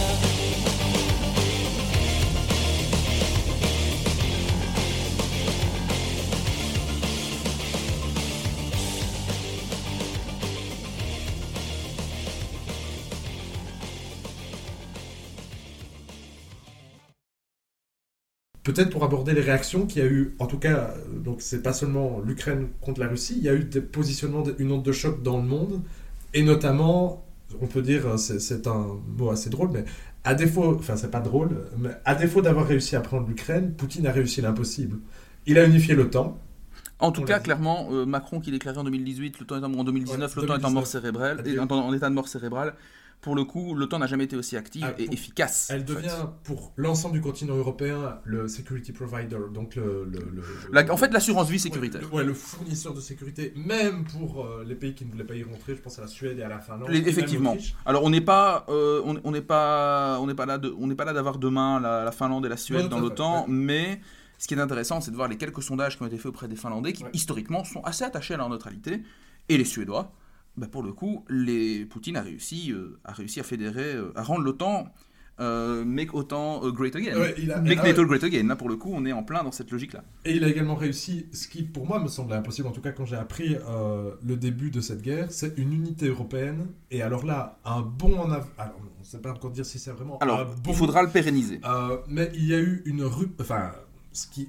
Une petite onde de choc. On verra si c'était euh, une tornade. Une vaguelette de ou thé, voilà. euh, ou si c'était vraiment une révolution copernicienne, mais dans l'Union européenne, qui d'abord s'est unie en deux jours. Oui. À l'heure où nous enregistrons ce podcast, publié quatre trains de sanctions qui vont ravager l'économie russe, ce qui n'est peut-être pas forcément une bonne chose, en tout cas pour la population russe. Clairement, là, pour le Là- coup, c'est la population russe va souffrir.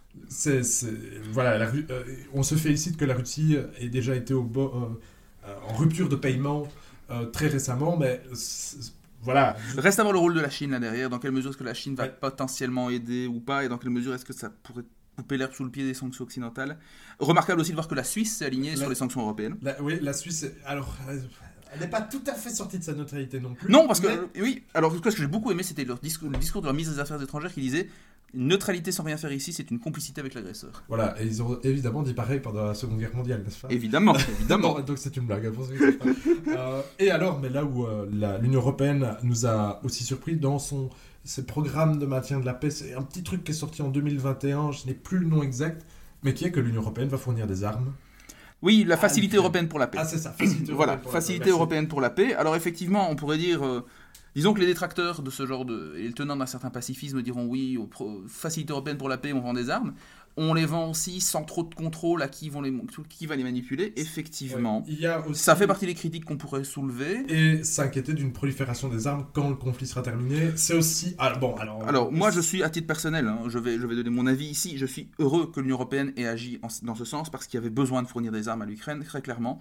Euh, à défaut de pouvoir leur fournir un- une no-fly zone que j'aurais d'un côté à titre personnel Ah. soutenu euh, dans un sens plus éthique mais que, Oui, à laquelle je m'oppose géostratégiquement, géopolitiquement. Ah, oui, c'est ça. Alors, bon, je me permets de faire une assise. Vas-y. Je sais pas si vous avez vu euh, le clip ukrainien Ah qui oui. demande euh, une no-fly zone. Donc une no-fly zone, c'est quoi? En gros, Zelensky a demandé, continue de demander à l'OTAN de fermer le- l'espace aérien au-dessus de l'Ukraine. En gros, pas un avion ou un hélico russe en l'air. Et donc ça veut dire quoi? S'il y en a un, faut l'abattre.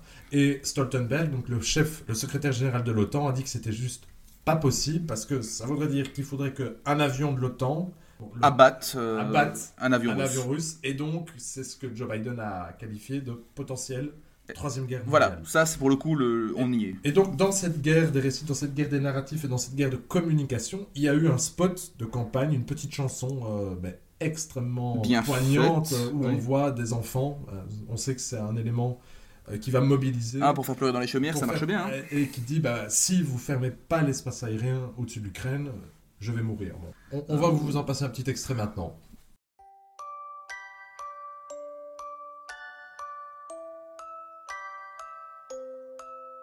If you don't glow the sky, I will die.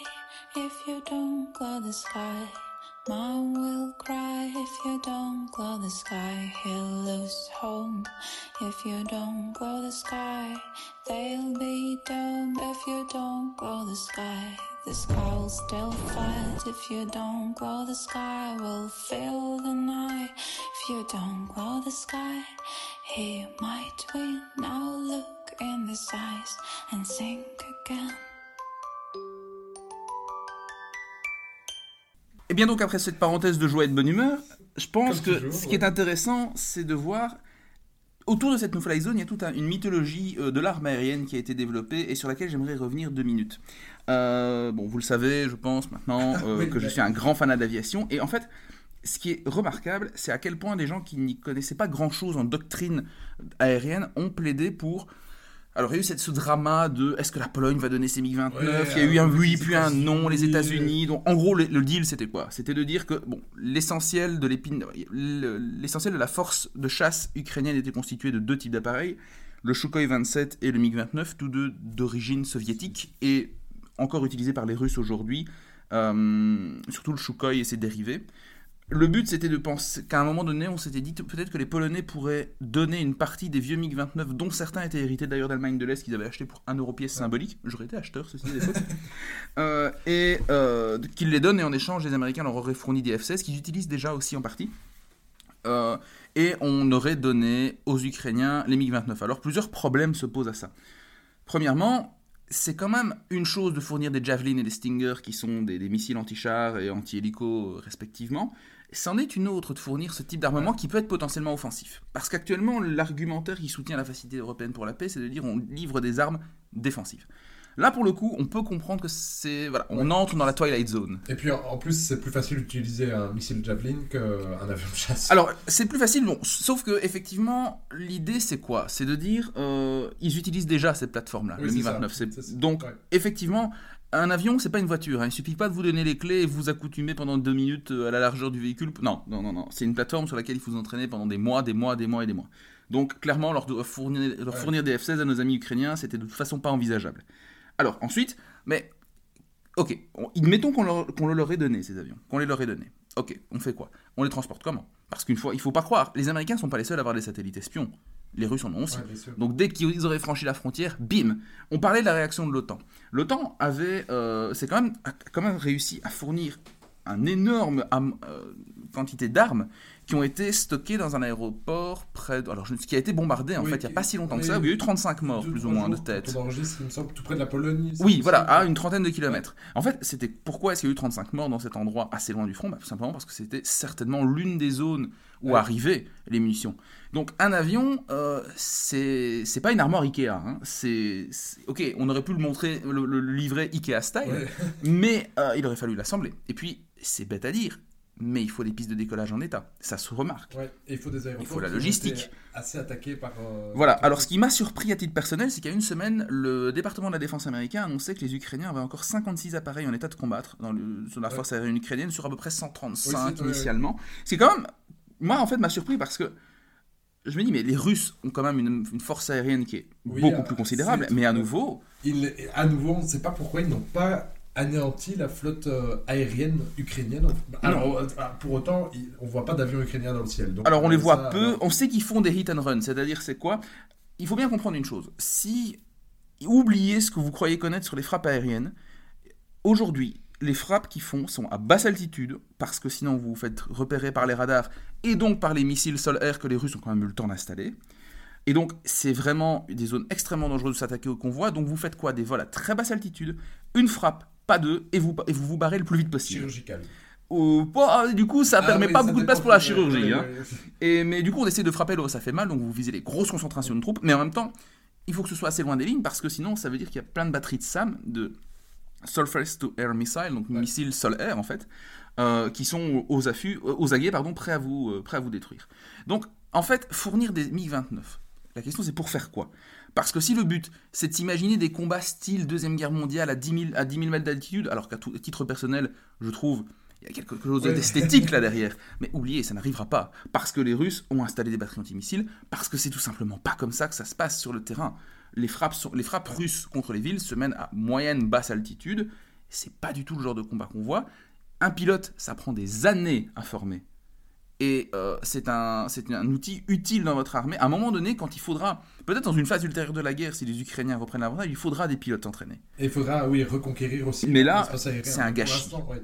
Là, ça aurait été un gâchis. aussi peut-être pour l'armée ukrainienne qui doit d'abord en fait résister et faire une guerre défensive. Clairement, que- Elle aurait juste perdu ses pilotes. Ces appareils, on aurait pu leur en livrer quoi? 30 Ça aurait juste attisé les tensions avec la Russie. Ça aurait été une goutte d'eau sur un incendie. En vrai, ce qu'il faut livrer, c'est d'une part ce qu'on fait déjà, les missiles, Ouais. euh, les manpads, hein, comme on appelle, donc les, les- les missiles portatifs, et des batteries éventuellement antimissiles. Les Américains, alors là, j'ai pas trop suivi le dossier, mais d'après ce que j'ai cru voir, les Américains sont en train de réfléchir à potentiellement délivrer des systèmes d'armes antiaériennes beaucoup plus efficaces que simplement des manpads, donc Ouais. des batteries de missiles plus étoffées, à voir ce que ça donne. Donc là, Et on monte en. aussi, Voilà, à voir ouais. quand ça arrive. Et comment, si ça arrive aussi, et où En Ukraine, parce que c'est pas tout d'arriver à la frontière polonaise. Je vous rappelle que l'Ukraine, c'est grand comme la France à peu près. hein. Donc, ok, c'est un peu comme vous arrivez à Tourcoing, mais vous devez livrer le truc dans la faubourg de Marseille. Mais- C'est pas, c'est pas là d'arriver tout de suite. hein. Donc, euh, c'est un autre point à, à gérer aussi. Au niveau logistique, Et en terrain de guerre. Et en terrain de guerre. En temps de guerre. Parce que déjà, euh, ça prend du temps, mais là, en plus, quand le convoi est menacé d'attaque. c'est compliqué. Et donc, en vrai, euh, ça nous laisse avec Pour moi, ça, ça montre bien qu'il y a une fétichisation de l'arme aérienne en se disant voilà, les chevaliers du ciel sont de retour, il va y avoir des combats. hein. Mais non, oubliez. En fait, ce qu'il fallait faire, c'était donc livrer ces dispositifs-là et livrer les fameux Bayraktar TB2, les drones de conception turque, euh, où il y a une super chanson très, Ouais. très enjouée qu'on vous passera peut-être. Прийшли окупанти до нас в Україну, форма новенька, воєнні машини, та трохи поплавився їх інвентар. Bayraktar. Bayraktar. Incroyable. Euh, en nouveau, on revient sur le champ informationnel, mais. Bon, euh... je préfère celle sur les javelines. Euh, oui, oui, mais chacun ses goûts. Euh, chacun ses goûts.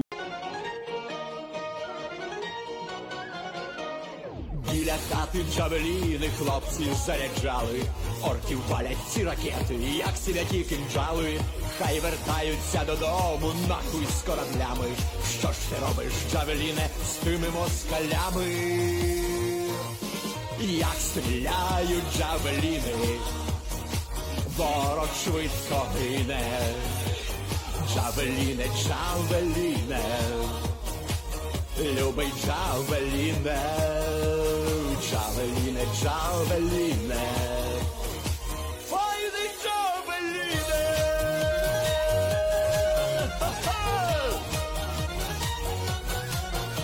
Mais effectivement, ça montre bien que l'espace informationnel a été très vite occupé et le Bayraktar, le drone, est devenu à lui seul l'icône d'une résistance ukrainienne, etc. C'est très intéressant à observer. À nouveau, ça reprend un petit peu une citation qu'on, une citation qu'on attribue à euh, Oscar Wilde. euh, Nous sommes tous dans les égouts, mais certains regardent vers les étoiles. Ouais. Ben là, on regarde vers le ciel et c'est toujours quelque part la mythologie de l'aviation, la mythologie de l'as et la mythologie de la victoire par les airs, elle est là, elle est très très présente, et parfois elle est mal placée, parce que dire on va livrer des MiG-29, c'était pour moi une mauvaise idée de base, parce que ça aurait été gâcher un potentiel humain qui aurait pu être beaucoup mieux utilisé, ça n'avait rien changé sur le terrain, il faut des drones, et pourquoi des drones? Parce que ça crée de la masse, c'est pas cher, et il n'y a personne Ouais. qui meurt au commando. Il- Au il- sol c'est différent. Il me semble que les Ukrainiens ont- n'ont qu'une vingtaine de Bayraktar, de c'est vraiment pas beaucoup, mais peu. sont déjà d'une efficacité. Enfin bon, on pourrait plaider pour qu'ils les utilisent plus, mais peut-être que c'est l'occasion. Bayraktar, il me semble que c'est une joint, joint venture avec euh, un autre acteur, c'est la Turquie. Ah bah voilà, c'est, euh, alors je sais pas si c'est une joint venture ou si c'est juste turc, et c'est les Turcs qui il les me vendent. semble qu'il y a une, une- des contrats, mais ça c'est peut-être à vérifier par les auditeurs. Où on- Si vous entendez ce passage, c'est qu'on s'est pas trompé, enfin, que je ne me suis pas trompé. Mais il me semble qu'il y a un accord qui était en place pour que les Turcs, qu'il y ait une, construction ukraino-turque de ces, euh, de ces drones sur le sol euh, ukrainien. Et en fait, bref, c'est pas pour ça qu'on parle de la Turquie, mais c'est parce qu'elle a vraiment manœuvré Très habilement. parmi d'autres acteurs de façon très compliquée. On peut dire que la Turquie, c'était quand même un, le vilain petit canard de l'OTAN. Voilà, il faut pas oublier que la Turquie est dans l'OTAN. Et à ce niveau-là, moi je trouve ça fascinant. On va, passer, on va quitter le domaine militaire maintenant pour rentrer plus dans le géopolitique pur. La Turquie, vilain petit canard de l'OTAN qui partage avec la, la Russie eh ben, une rhétorique anti-occidentale Oui. assez aisée. Et qui a notamment acheté des missiles turcs, euh, des missiles russes, Russes. pardon, ce qui déjà est problématique pour l'OTAN pour des raisons assez évidentes, et aussi pour des raisons que je ne maîtrise pas tout à fait, que Simon corrigera, mais pour un problème avec les F... euh, 35. avec- avec F-35. Mais c'est-à-dire qu'en fait, on se pose la question, pour résumer, alors c'est pas un dossier que je maîtrise à 100% non plus, mais C'est très technique aussi. disons mais- que voilà, la crainte qu'on pourrait avoir, c'est que les, les Turcs fournissent des informations aux Russes via les systèmes d'armes, je pense que c'était les S-400 auxquels tu fais S-400, allusion. oui, c'est ça, oui, oui. et qui pourrait en fait utiliser les deux, donc révéler les faiblesses du F-35 et partant être communiqué aux Russes. Euh, et donc les Américains refusent pour l'heure de vendre des F-35, leur, euh, Leur alors, avion, euh, leur avion, euh, leur produit phare entre guillemets, euh, mais bon, qui est un, bon, c'est un fer à repasser volant et c'est pas une- pas vraiment le meilleur le meilleur produit du siècle, contrairement au F-16 qui était pour le coup très très bon à l'époque. Aujourd'hui, le, le F-35 est l'incarnation aéronautique du proverbe qui trop embrasse mal les trains, euh, dans le sens où on veut lui faire faire absolument tout Et donc il ne fait rien. et il ne fait rien bien. Ouais. Ou en tout cas, euh, on, peut, on a de bonnes raisons de croire qu'il ne fait pas grand-chose bien. Euh, mais bref, là je m'égare. Mais donc oui, effectivement, la Turquie, à ce niveau-là, euh, était quand même un peu le... C'est ça qui a fait dire à Macron en 2019, Que les- euh, les- le temps était en état de mort cérébrale. Parce- C'était l'attitude cavalier seul de la Turquie en Parce- Syrie. Parce Euh, que historiquement, il y a des gros problèmes entre la Turquie et la Grèce, qui sont tous les deux dans l'OTAN. Aussi. Que la Turquie avait illuminé, enfin mis euh, un navire turc avait menacé Un navire français, un navire français. Donc il y avait plein de problèmes dans, euh, avec le- ce- ce- cet acteur turc dans l'OTAN, qui dans les premiers jours ne savait pas trop où se mettre, faut dire, de cette guerre. elle n'est toujours pas au- aussi hostile qu'on pourrait le croire à la, à la Russie. Elle essaye de jouer justement le rôle d'intermédiaire. Et c'est broker, en fait, donc de, de courtier honnête. Donc c'est le seul. Bon, c'est- ah, bon. est-ce que c'est un État européen Ça, je ne sais pas, mais disons que là où l'Union européenne a fermé son ciel aux avions russes, les avions russes peuvent circuler en Turquie, du moins à l'heure où où on enregistre ce podcast.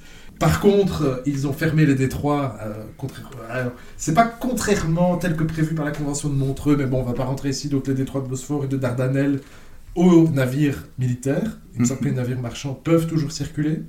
Euh, Oui, je pense. Je pense. Euh, ce qui empêche donc. euh, bon, Est-ce que ça empêche vraiment les renforts russes? En tout cas, les renforts russes maritimes ne peuvent plus parvenir, euh, notamment en Crimée. hein. C'est un acte fort. Et surtout, moi, ça m'a. Voilà, disons que cette décision de la Turquie montre bien, et quelque part, le retour de la géopolitique. C'est-à-dire que l'un ouais. des. Alors, c'est ultra, ultra simpliste ce que je vais dire, mais l'une des grilles de lecture de la politique étrangère russe, c'est de dire l'accès aux mers chaudes. Et c'est pourquoi? Parce que la Russie n'a pas accès à des ports en eau profonde 24 euh, 12 Ouais. mois par an, Et c'est en train de s'améliorer. Voilà. pour eux, avec, grâce avec le réchauffement climatique, climatique ou à cause. Et, mais donc, mais pour le coup, l'une des manières pour eux d'accéder aux mers chaudes, ben, c'est par le biais de la mer Noire, des détroits, puis de la Méditerranée, et puis de Gibraltar. Bon, très simplifié. Et donc, à ce niveau-là, c'est pour ça que la Turquie, historiquement, est entrée dans l'OTAN, en partie. C'est parce qu'on savait très bien, la Turquie avait très peur des, euh, disons, des tentatives d'ingérence progressive et des velléités ouais. soviétiques à Ouais. l'époque sur les détroits, mais qui en fait ne datent pas de l'URSS, qui sont ni plus ni moins que la traduction d'un tropisme géopolitique relativement classique qu'on observe déjà au Ouais. 19e siècle. N'oubliez pas la guerre de Crimée 1854, etc. C'est c'est dans cette optique-là. Mais donc, ce qu'il faut bien comprendre, c'est que pour moi, ce que je trouve intéressant, c'est euh, que la, la géopolitique est vraiment de retour. Ouais. Et que derrière l'idéologie, le, blo- le bloc anti-occidental, il y a cette question de l'accès au détroit. Et pour le coup, le fait que la Russie cherche à accroître, et on l'observe très bien sur les cartes de progression, regardez une carte de la progression au 19 Ah mars, oui. donc, eh bien, en fait, c'est le pourtour de la mer Noire qui est en train d'être bien conduit. Y arrive. Et la Euh, Russie c'est- y arrive. Odessa n'est pas encore capturé. Mais Kherson est tombé. Kherson est tombé, la Crimée c'est déjà fait, et ensuite tout le pourtour de la mer d'Azov, à l'exception de Mariupol, est en train de tomber dans les mains russes. Et on en parlera quand on évoquera les pistes de sortie, mais pour le coup, euh, il n'est pas à exclure, selon moi, que la Russie cherche à obtenir, dans le cas d'un futur accord, tout le pourtour de la mer d'Azov. Ça, ça peut se discuter, c'est pas Et inenvisageable. En, en tout cas, ce qui est très intéressant d'en parler, c'est que c'est un effet de loupe, mais j'ai l'impression que le fait que la Russie engraine quand même certaines victoires, alors certes pas aussi vite, etc., etc., mais il reste indubitable que des villes tombent, que la Russie étend ses conquêtes dans le sud, qu'elle a réussi à connecter euh, déjà les républiques euh, de, De Donetsk avec la Crimée. de Luhansk avec, euh, avec la Crimée. Donc il y a quand même des avancées sur le terrain en Russie, enfin en Ukraine par la Russie, et il faudrait pas éclipser ça euh, au profit de voir euh, des fermiers russes, euh, des fermiers ukrainiens voler des tanks russes. Ce qu'ils font très bien par ce qu'ils ailleurs. font- mais- Ce qu'ils font, très... ce qu'ils font très bien, ce qui est très original. Mais donc voilà, se méfier des effets de loupe. Et donc la Turquie a, a- a navigué ben, assez prudemment et a même Proposer sa médiation, en fait. proposé, et alors ça n'a pas réussi, mais donc euh, il y a déjà eu des pourparlers entre les, des délégations ukrainiennes et des délégations russes à la frontière avec la Biélorussie, Mhm. mais c'était d'abord au, au niveau, c'était un niveau infragouvernemental, on peut Voilà. dire, là où la première rencontre Post-guerre, oui. avec Lavrov, donc le ministre des Affaires étrangères russe, donc c'est quand même là on voit qu'il y a une implication Du premier dont on- dont oui. on va peut-être discuter euh, de plus en plus intéressante, c'était en Turquie. Oui, alors au début, c'est Israël qui avait voulu jouer euh, le rôle de médiateur. Intéressant, mais dans ce cas-là, Israël, en fait, est, est biaisé par son, son principal su- souci de préoccupation en ce moment, c'est qu'avant l'entrée en guerre de l'Ukraine, il y avait un dialogue très fort et une- Ouais. entre les puissances qui avaient signé le JCPOA, donc le- le- le- l'accord sur le nucléaire iranien de 2015, l'accord de Vienne, qui, euh, en gros, avait été suspendu par Donald Trump. Et en fait, peu avant la guerre, chose qu'on avait très peu vu passer dans les médias, c'est bah, normalement, notamment parce que cette diplomatie s'opérait en sous-main en fait, euh, de manière très très très euh, Fine discrète et, fine. ouais. C'était la résolution potentielle de, bah, disons, un retour à un accord sur le nucléaire et donc la- ça aurait signifié pour l'Iran la possibilité d'à nouveau écouler Ouais. son, son pétrole, son gaz, euh, et donc potentiellement d'ailleurs de contrebalancer les effets des Les sanctions effets- et, et- les et effets. Le but de cet accord euh, était aussi d'éviter que l'Iran se dote de l'arme nucléaire. Voilà, mais sauf qu'Israël voit d'un très mauvais œil cet accord parce que ça signe une forme de normalisation des rapports, alors pour simplifier, mais de normalisation des rapports de l'Iran un avec, dossier, euh, oui. voilà, c'est un dossier à part entière. On pourrait un jour inviter un ou une spécialiste de l'Iran pour en parler. Mais du coup, que- Israël voit ça d'un très mauvais œil et ne peut pas jouer ce rôle d'honest broker aussi bien peut-être que la Turquie parce que, en fait, tout son agenda est biaisé pour l'heure pour faire couler cet accord. Et d'ailleurs, euh, vu qu'on en parle, petite, euh, c'est pas un excursus, c'est plutôt un approfondissement, puisque cet accord a été menacé par la Russie, qui a en fait conditionné la signature de l'accord au fait. Alors, c'est un peu technique, mais en gros, il fallait que les relations entre la Russie et l'Iran, dans le cadre de cet accord, ne soient pas frappées Par les des sanctions. Tout à fait. Et donc, ça, c'est intéressant dans le discours, parce que les Russes qui ont dit notamment tout Que les sanctions, ils s'en foutaient. que les sanctions, c'était la preuve de l'inanité de l'Occident, bah alors. Ça sert tellement à rien qu'ils ne veulent pas avoir les sanctions quand même dans leur deal avec l'Iran. C'est Ah. bien la preuve que ça blesse en fait. Alors, intéressant. Autre acteur qui a, et qui navigue toujours euh, entre deux eaux, c'est la Chine, euh, qui là, bah, elle, elle se mouille pas, en fait. Enfin, Effectivement, et dans certains cas, ils rendent même compte de certains crimes de guerre commis par les Russes. Ouais, donc- très intéressant. en gros, tout le monde disait déjà de façon trop simpliste, mais là, ça, devient évident qu'il y aurait une alliance entre la Russie et la Chine. Euh, alors oui, il y a eu des photos où euh, euh, Poutine et Xi Jinping sont les meilleurs bros aux Jeux Olympiques, ils boivent. Et d'ailleurs, le fait qu'ils aient attendu la fin des JO d'hiver pour lancer la- Voilà. la... Voilà. Euh, mais par contre, de là à dire est-ce que Xi Jinping était au courant? Aucune idée de- du plan d'invasion de Vladimir Poutine. Euh, bah, personne n'était là, donc personne ne sait le dire.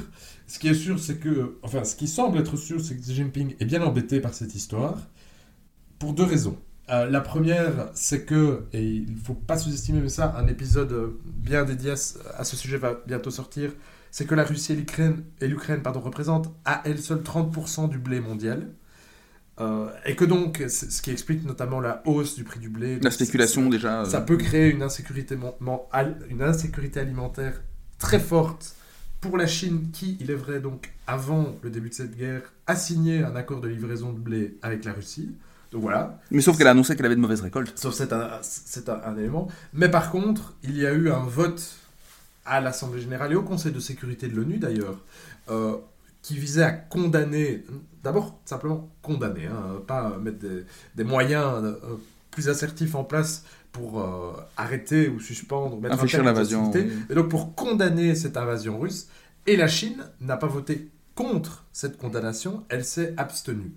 Alors il ne s'agit pas ici de pérorer pendant des heures sur un vote, mais il est quand même extrêmement ré- révélateur de ce que tu dis Simon, c'est le retour de la géopolitique, où en fait chacun, Chine comme Russie, défendent en fait des intérêts qui restent propres. Il n'y a pas d'alliance. Et alors, en fait, l'intérêt, quel est-il? Pourquoi com- Comment comprendre? Alors, je ne suis pas du tout spécialiste du sujet. Je vous invite à suivre sur Twitter Antoine Bondaz, Oui, surtout spécialiste sur Taïwan, Ouais. mais qui du coup, dit de facto, Taïwan, c'est la Chine, n'est-ce pas?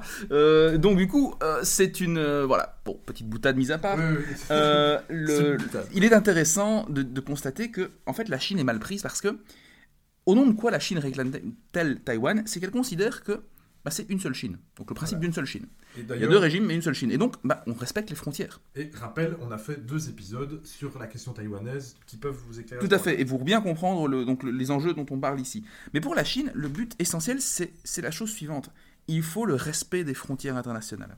Le but, la, la crainte chinoise, c'est simplement de dire euh, qu'un jour, le Conseil de sécurité pourrait se réveiller et décréter en Chine une opération, comme on a vu, Comme en Libye. Irak ou en, ou en Libye. C'est-à-dire une opération qui, pour des motifs humanitaires, bons ou mauvais, vient, viserait à renverser le régime de Pékin et Voilà. à euh, sauver les Ouïghours. Bon, évidemment, ça n'arrivera jamais. hein, mais Voilà, mais c'est exactement ce que j'ai dit. Mais c'est pourrait- le scénario du pire, toujours. On, pourrait prétexter euh, les camps de, de concentration, en fait, hein, Oui, des Ouïghours à l'ouest de la Chine, dans le Xinjiang, pour éventuellement une intervention qui viserait à, ver- à renverser la Chine. Bon, le régime, oui. le régime chinois, mais ça reste très compliqué puisque la Chine a. un- Voilà, et puis c'est pas non plus dans l'intérêt des de Américains. sécurité. donc, ouais. Mais bref, voilà, comme tu dis, le but de la Chine, c'est en gros que tant qu'on est dans nos frontières, personne ne peut nous embêter. Voilà, charbonnier et maître chez soi, comme disait un certain Joseph Joseph Goebbels à la tribune de la Société des Nations avant la Seconde Guerre mondiale. De l'ONU. Voilà. Euh, un élément qui est très intéressant sur la Chine, tu l'as cité, c'est Taïwan, parce que donc, tout le monde pensait, en tout cas, hein, que si une troisième guerre mondiale devait éclater, Ah, c'est ce, que tu- ce par quoi tu avais commencé ton podcast ouais, d'ailleurs. ce serait autour de Taïwan. Bon, alors on peut espérer que ce qui se passe en Ukraine ne, ne dégénère pas et devienne ce, ce lieu de troisième guerre mondiale, mais il y a quand même quelques éléments qui sont intéressants, puisque tout porte à croire que à moyen terme, la Chine va essayer d'avoir Taïwan, est-ce par la force, est-ce par un truchement Par asphyxie économique, oui. On ne sait pas. Ce qui est sûr, c'est que prendre Taïwan, ce sera plus compliqué que franchir la frontière biélorusse-ukrainienne. Euh, russe, oui, oui. Il y a un détroit de 130 km, je pense. Environ. Donc il faut quand même faire une opération amphibie. Il faut quand même euh, prendre euh, d'a- d'assaut une île qui, se qui va se défendre et qui a un soutien, là par contre, beaucoup plus affermi. Oh, enfin, Là, pour le coup, le soutien américain est très net. alors, il reste. euh, le soutien américain est brumeux dans le sens où ils étaient très clairs qu'ils n'allaient pas aider l'Ukraine. Par contre, il reste dans un flou artistique au sujet de la question de Taïwan. Donc là, de là à dire comment est-ce que la, la Chine lit tout ça, c'est on ne sait pas tirer de conclusion définitive, mais il y a des choses intéressantes qui se passent à ce- à cet endroit-là en tout cas. Clairement. Et pour le coup, euh, il y a eu des analyses qui allaient un peu vite en besogne en disant euh, oui, il y a eu un survol par quatre appareils de la, de la zone d'exclusion aérienne Ouais, de ouais. taïwanaise, etc. Bon, non, clairement, je pense que c'est. On avait même des scénarios un peu à la Tom Clancy qui disaient euh, les, Chinois vont attaquer en même temps pour diviser le front américain, etc. Non, mais clair- non, clairement pas. Oui, mais Euh, un, c'était une hypothèse de travail À quel intéressante. point l'axe euh, Russie-Chine Était fantasmé. est- est fan- Pas, mais il existe. Clairement, ils sont unis dans un occidentalisme et un rejet tout à de l'ordre international existant qui est net, clair et évident. Mais il n'est pas aussi fort que ce qu'on veut croire. Maintenant, il faudra voir quelle attitude les Chinois adoptent vis-à-vis des sanctions, notamment économiques, les lignes de crédit que les Chinois pourraient consentir aux Russes. Toujours est-il que pour le coup, euh, ça me rappelle une bonne vieille blague.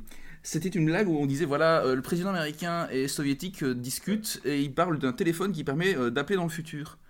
Et euh, en gros, les deux présidents américains, les deux présidents, enfin le premier secrétaire et le président américain chamaillent ils disent, le président euh, américain dit mais vous allez voir, euh, dans 100 ans, le téléphone peut appeler dans 100 ans, ce seront les, ce seront les Américains, euh, et le, le soviétique répond non, ce seront nous, les soviétiques, Ouais. les, les- les soviétiques à l'époque.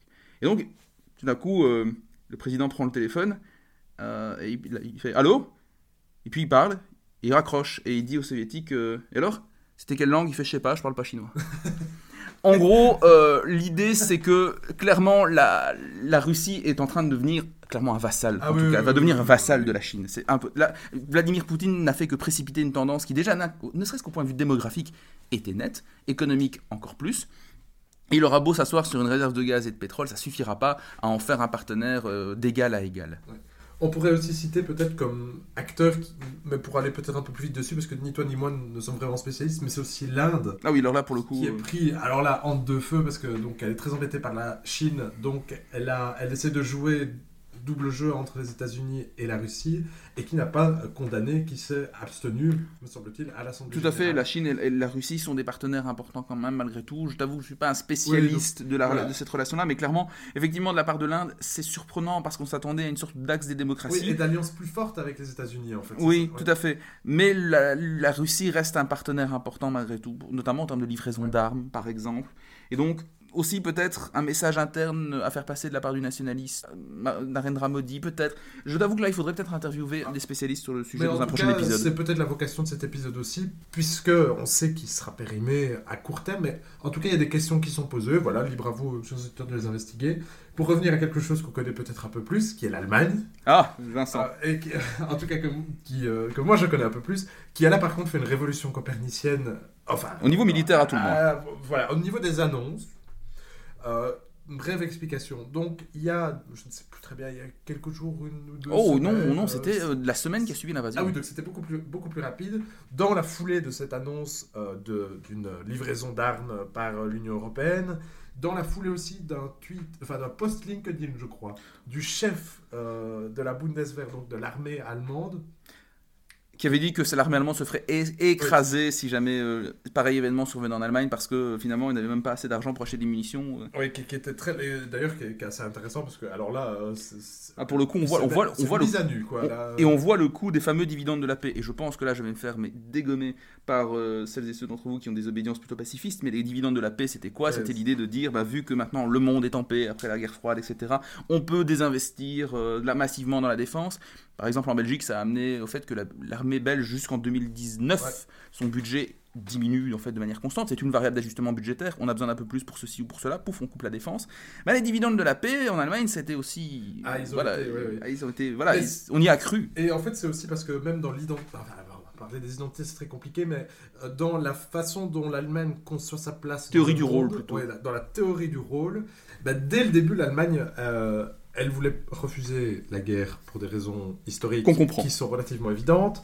Euh, c'est notamment pour ça qu'elle s'est vraiment alignée sous le parapluie américain par l'OTAN, donc dès 1955, et puis lors de la réunification allemande, euh, dans la foulée de la chute du mur de Berlin. À l'époque, d'ailleurs, Gorbatchev a eu la naïveté de croire que peut-être qu'une Allemagne réunifiée voudrait rejoindre le pacte de Varsovie. Là, pour le coup, Ah j'aime beaucoup Gorbatchev, il est sympathique. Mon chat s'appelle Gorbatchev.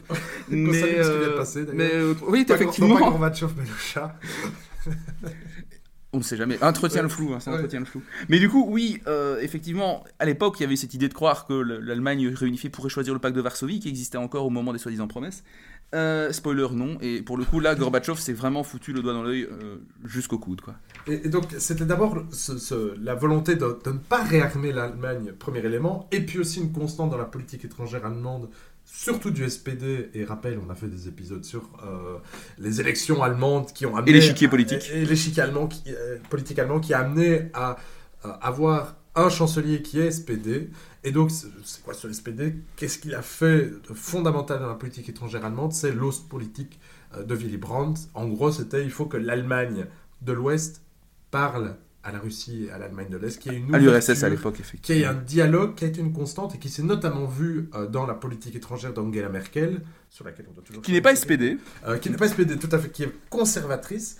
Et donc, voilà, on peut ici se perdre en, conjon- en conjecture et se demander est-ce que si Angela Merkel était au pouvoir, elle aurait procédé à un tel réarmement d'Allemand- de l'Allemagne On ne sait pas. Ou à des livraisons d'armes. C'est vrai Ouais. que c'est une bonne question, elle est en suspens. Qui est rhétorique, mais toujours est-il que donc Olaf Scholz a annoncé que l'Allemagne allait investir massivement, plusieurs milliards. hein. Oui, oui, oui, plusieurs milliards, je, je pense. J'ai Ouais, entendu une un- dizaine, non, un- 100 ou 10 milliards. C'est énorme en tout cas. Ils vont dépasser les 2% du Oui. PIB. Clairement, là, pour le coup, euh, l'argent qu'ils ont thésaurisé toutes ces années Ah va oui. être euh, investi. Et ils vont surtout revenir, ça j'ai trouvé ça intéressant d'un point de vue matériel, sur le, ils vont acheter le F-35.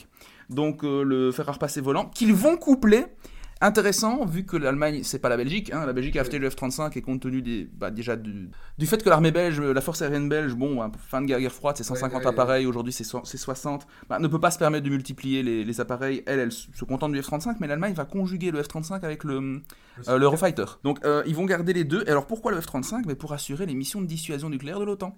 Parce que vous savez qu'en Belgique, ouais. secret de Polichinelle, le moins bien gardé de l'histoire du renseignement belge, il y a des bombes B-61 à euh, Klein de Brogel, qui sont gardées euh, par quelques soldats américains et dans des hangars à part, hein, euh, d'ailleurs. Mais donc, l'idée, c'est que l'Allemagne va, assu- pour assumer sa tâche du burden sharing nucléaire de l'OTAN, elle va investir dans le, le- le F-35, ce qui est d'ailleurs la raison pour laquelle je n'avais aucun doute sur l'issue du contrat d'armement en Belgique, sur le fait qu'on ait Oui. choisi F-35 plutôt que Rafale, parce que c'était le choix naturel par la France. par la France, effectivement. On allait choisir l'appareil développé par les États-Unis pour, pour permettre le burden sharing, aux grand dames de la France, qui du coup, euh, n'a- voilà, ne- je Eh pense pas qu'il était possible en fait d'assumer aussi aisément les, les burden sharing nucléaires, notamment, alors là je peux me tromper, les, les plus fanats d'entre vous de, de- de questions d'armement et techniques pourront me corriger, mais notamment en termes de code d'armement, euh, bah, disons que c'était pas aussi évident que ça. Il aurait fallu euh, une sorte de petite manipulation pour qu'on puisse effectivement assumer, utiliser les bombes B-61 sur Rafale. Bref, corrigez-moi si je me trompe, mais c'était l'idée. Et donc là, en Allemagne, bah, ils vont utiliser le F-35 avec l'Eurofighter. Euh, et ça, c'est absolument surprenant parce qu'il n'était pas du tout question de ça avant. Et un élément qui est intéressant à ce niveau-là, c'est que c'était un contraste qui était assez intéressant dans la géopolitique de l'Allemagne, c'est que basiquement, en fait, il n'y en avait pas. Euh, L'Allemagne ne voulait pas avoir un rôle dans le monde très puissant, très assertif. Alors vous pourriez vous dire, oui, mais qu'est-ce que vous voulez que ça me fasse? Mais c'est que c'était une des raisons à l'absence d'une réelle Europe de la défense. Les Allemands étaient très, très, très, très, très frileux à ce niveau-là, contrairement à la France. Alors déjà, on avait une nouvelle coalition qui se voulait beaucoup plus, beaucoup plus avancée à ce niveau-là. Notamment au niveau européen, tu au expliqué. niveau hein, oui. européen. Et alors, bon, voilà, il- ça c'est conjoncture dans la conjoncture, mais on peut imaginer que si Emmanuel Macron renouvelle son mandat, ce sera un de ses chantiers, lui qui, est, euh, qui porte vraiment cela depuis, depuis l'arrivée, au discours de la Sorbonne, etc. etc. Donc, vraiment, cette annonce d'Olaf Scholz pourrait être un des éléments, mais ça en fait déjà deux, avec le fait que l'Union européenne se positionne vraiment de façon assez assertive dans le conflit, amener à un début, ou en tout cas un renforcement progressif d'une intégration européenne au niveau politique étrangère et- et sécuritaire. Mais bon, voilà, c'est à voir. Alors effectivement, par rapport à l'Europe de la défense, je pense que si on est optimiste et en même temps réaliste, moi je plaiderais plus pour un renforcement du pilier atlantique de l'Alliance Oui. que une création d'une défense européenne. Je m'explique, c'est quoi la différence? Au niveau européen, au niveau du continent européen, vous avez l'OTAN qui est surtout vue comme la garantie sécuritaire du continent, et l'Union européenne qui est plutôt vue comme ce qu'elle est devenue suite à l'échec de la CED euh, dans les années 50, c'est-à-dire un grand marché, pour simplifier, et un espace démocratique, en gros. Donc, promotion de la démocratie et de l'économie de marché. Euh, alors, il y a certes l'article 42, paragraphe 7 Ouais, du TUE, 47, ouais, euh, ouais. le 42.7, qui prévoit que l'Union européenne peut également euh, assumer une tâche de défense collective, mais en réalité ne nous l'auront pas. Une Europe de la défense, dans le sens où on verrait euh, un drapeau européen peint sur un avion, ça n'arrivera sans doute pas demain. Et d'ailleurs, ce qui est intéressant à ce niveau-là, c'est que dans la foulée, dans cette euphorie, enfin pas cette euphorie, mais dans ce momentum post-crise, suite à, enfin post-invasion, euh, Macron avait annoncé un plan de re- un- un mode- alors, une sorte de plan de relance européen de la défense, où il y aurait eu 200 milliards que l'Union européenne aurait emprunté sur les marchés, comme pour le fameux plan de relance que historique qui a été lancé euh, vers la fin du mandat Merkel, euh, pour investir dans la défense. Il n'a pas eu lieu. Il n'a pas été repris suite à la conférence de Versailles. Ouais. Et donc, voilà. Voilà, Je- donc moi, le premier, j'ai été déçu, en fait, parce que clairement, je suis par contre très européiste. Je Mais, suis- mais c'est une, bonne- une bonne intervention parce que ça invite aussi à nuancer l'idée que ça peut être une révolution.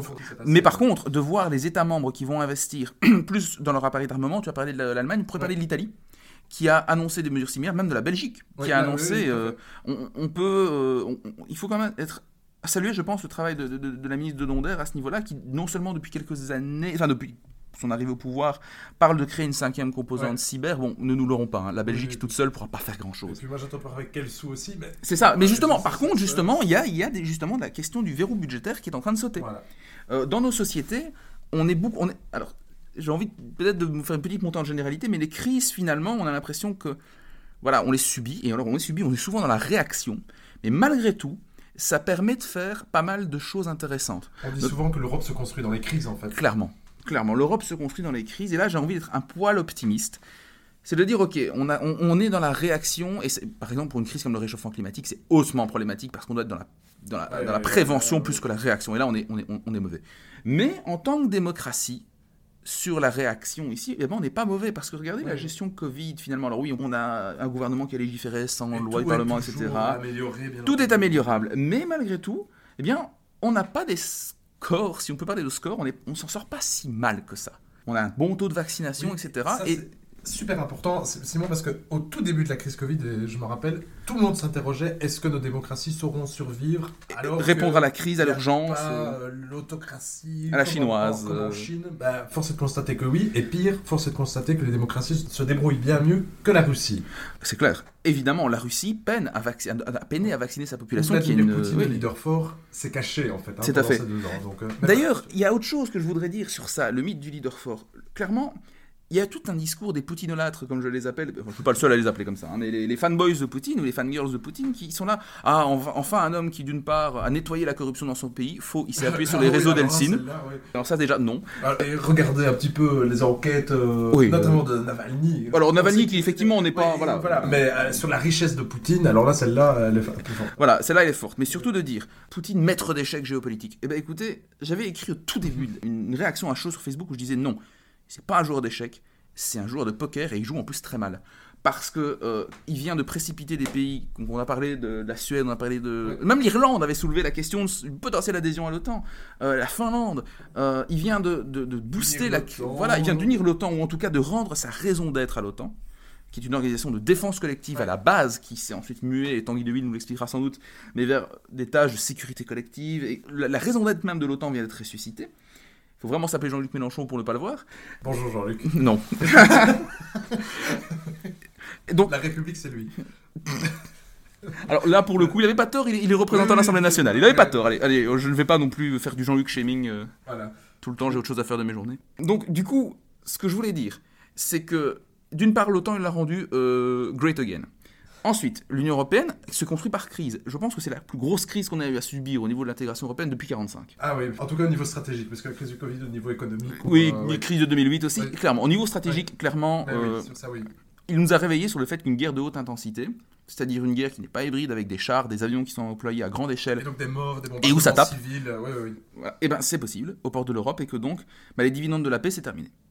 Et donc, à ce niveau-là, il a juste rendu sa raison d'être à l'OTAN, raffermi l'idée que la démocratie est un style de vie, un style de vie en plus qui fait que certains sont prêts à mourir pour elle, parce que les Ukrainiens, quand même, n'oublions pas. Ouais, ouais, meurt, meurt pour la démocratie. Ah, ouais, tout à fait. Et alors, ce que je voudrais, je vais revenir là-dessus parce que j'ai commencé le podcast en disant derrière les agitations et la propagande du discours russe sur l'OTAN, c'est peut-être l'Union européenne et son mode de vie qui, qui- qui est visé, et c'est ça aussi qui doit nous inciter à être vigilants.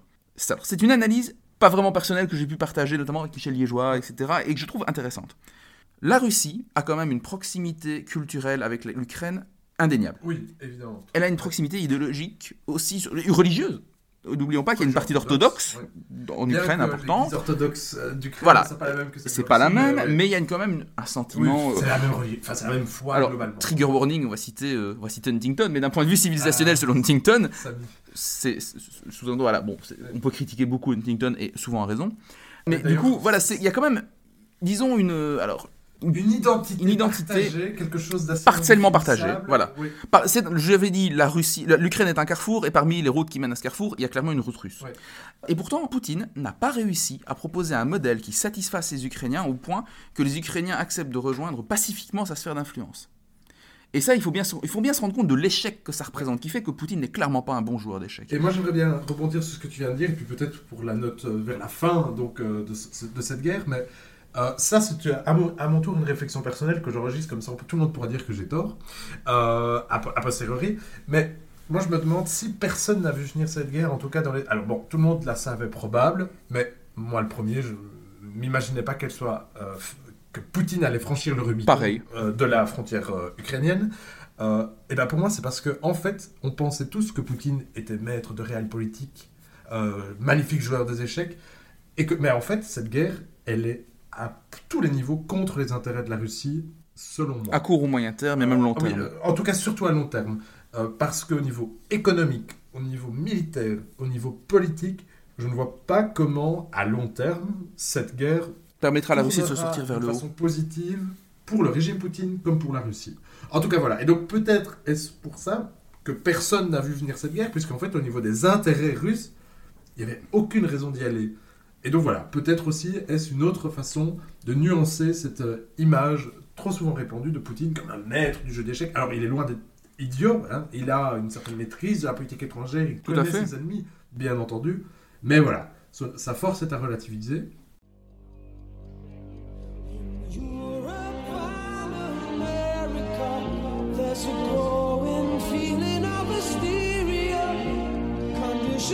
Respond to speeches of the Soviets. Mr. Khrushchev said we will bury you. I don't subscribe to this point of view. Would be such an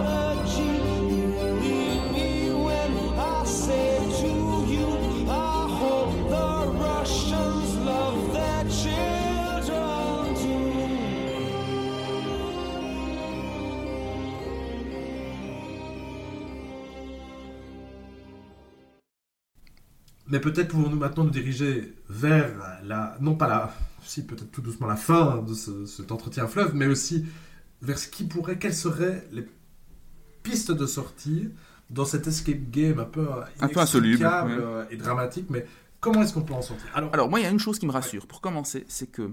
Alors, Poutine a parlé de dénazification de l'Ukraine. Mais il n'a pas annoncé de but de guerre clair. Et ça, pour moi, c'est posi- c'est- c'est positif ça, pour une raison ouais. très simple. Si vous n'annoncez pas ce que vous voulez, vous pouvez toujours dire que vous avez gagné ce que vous cherchiez.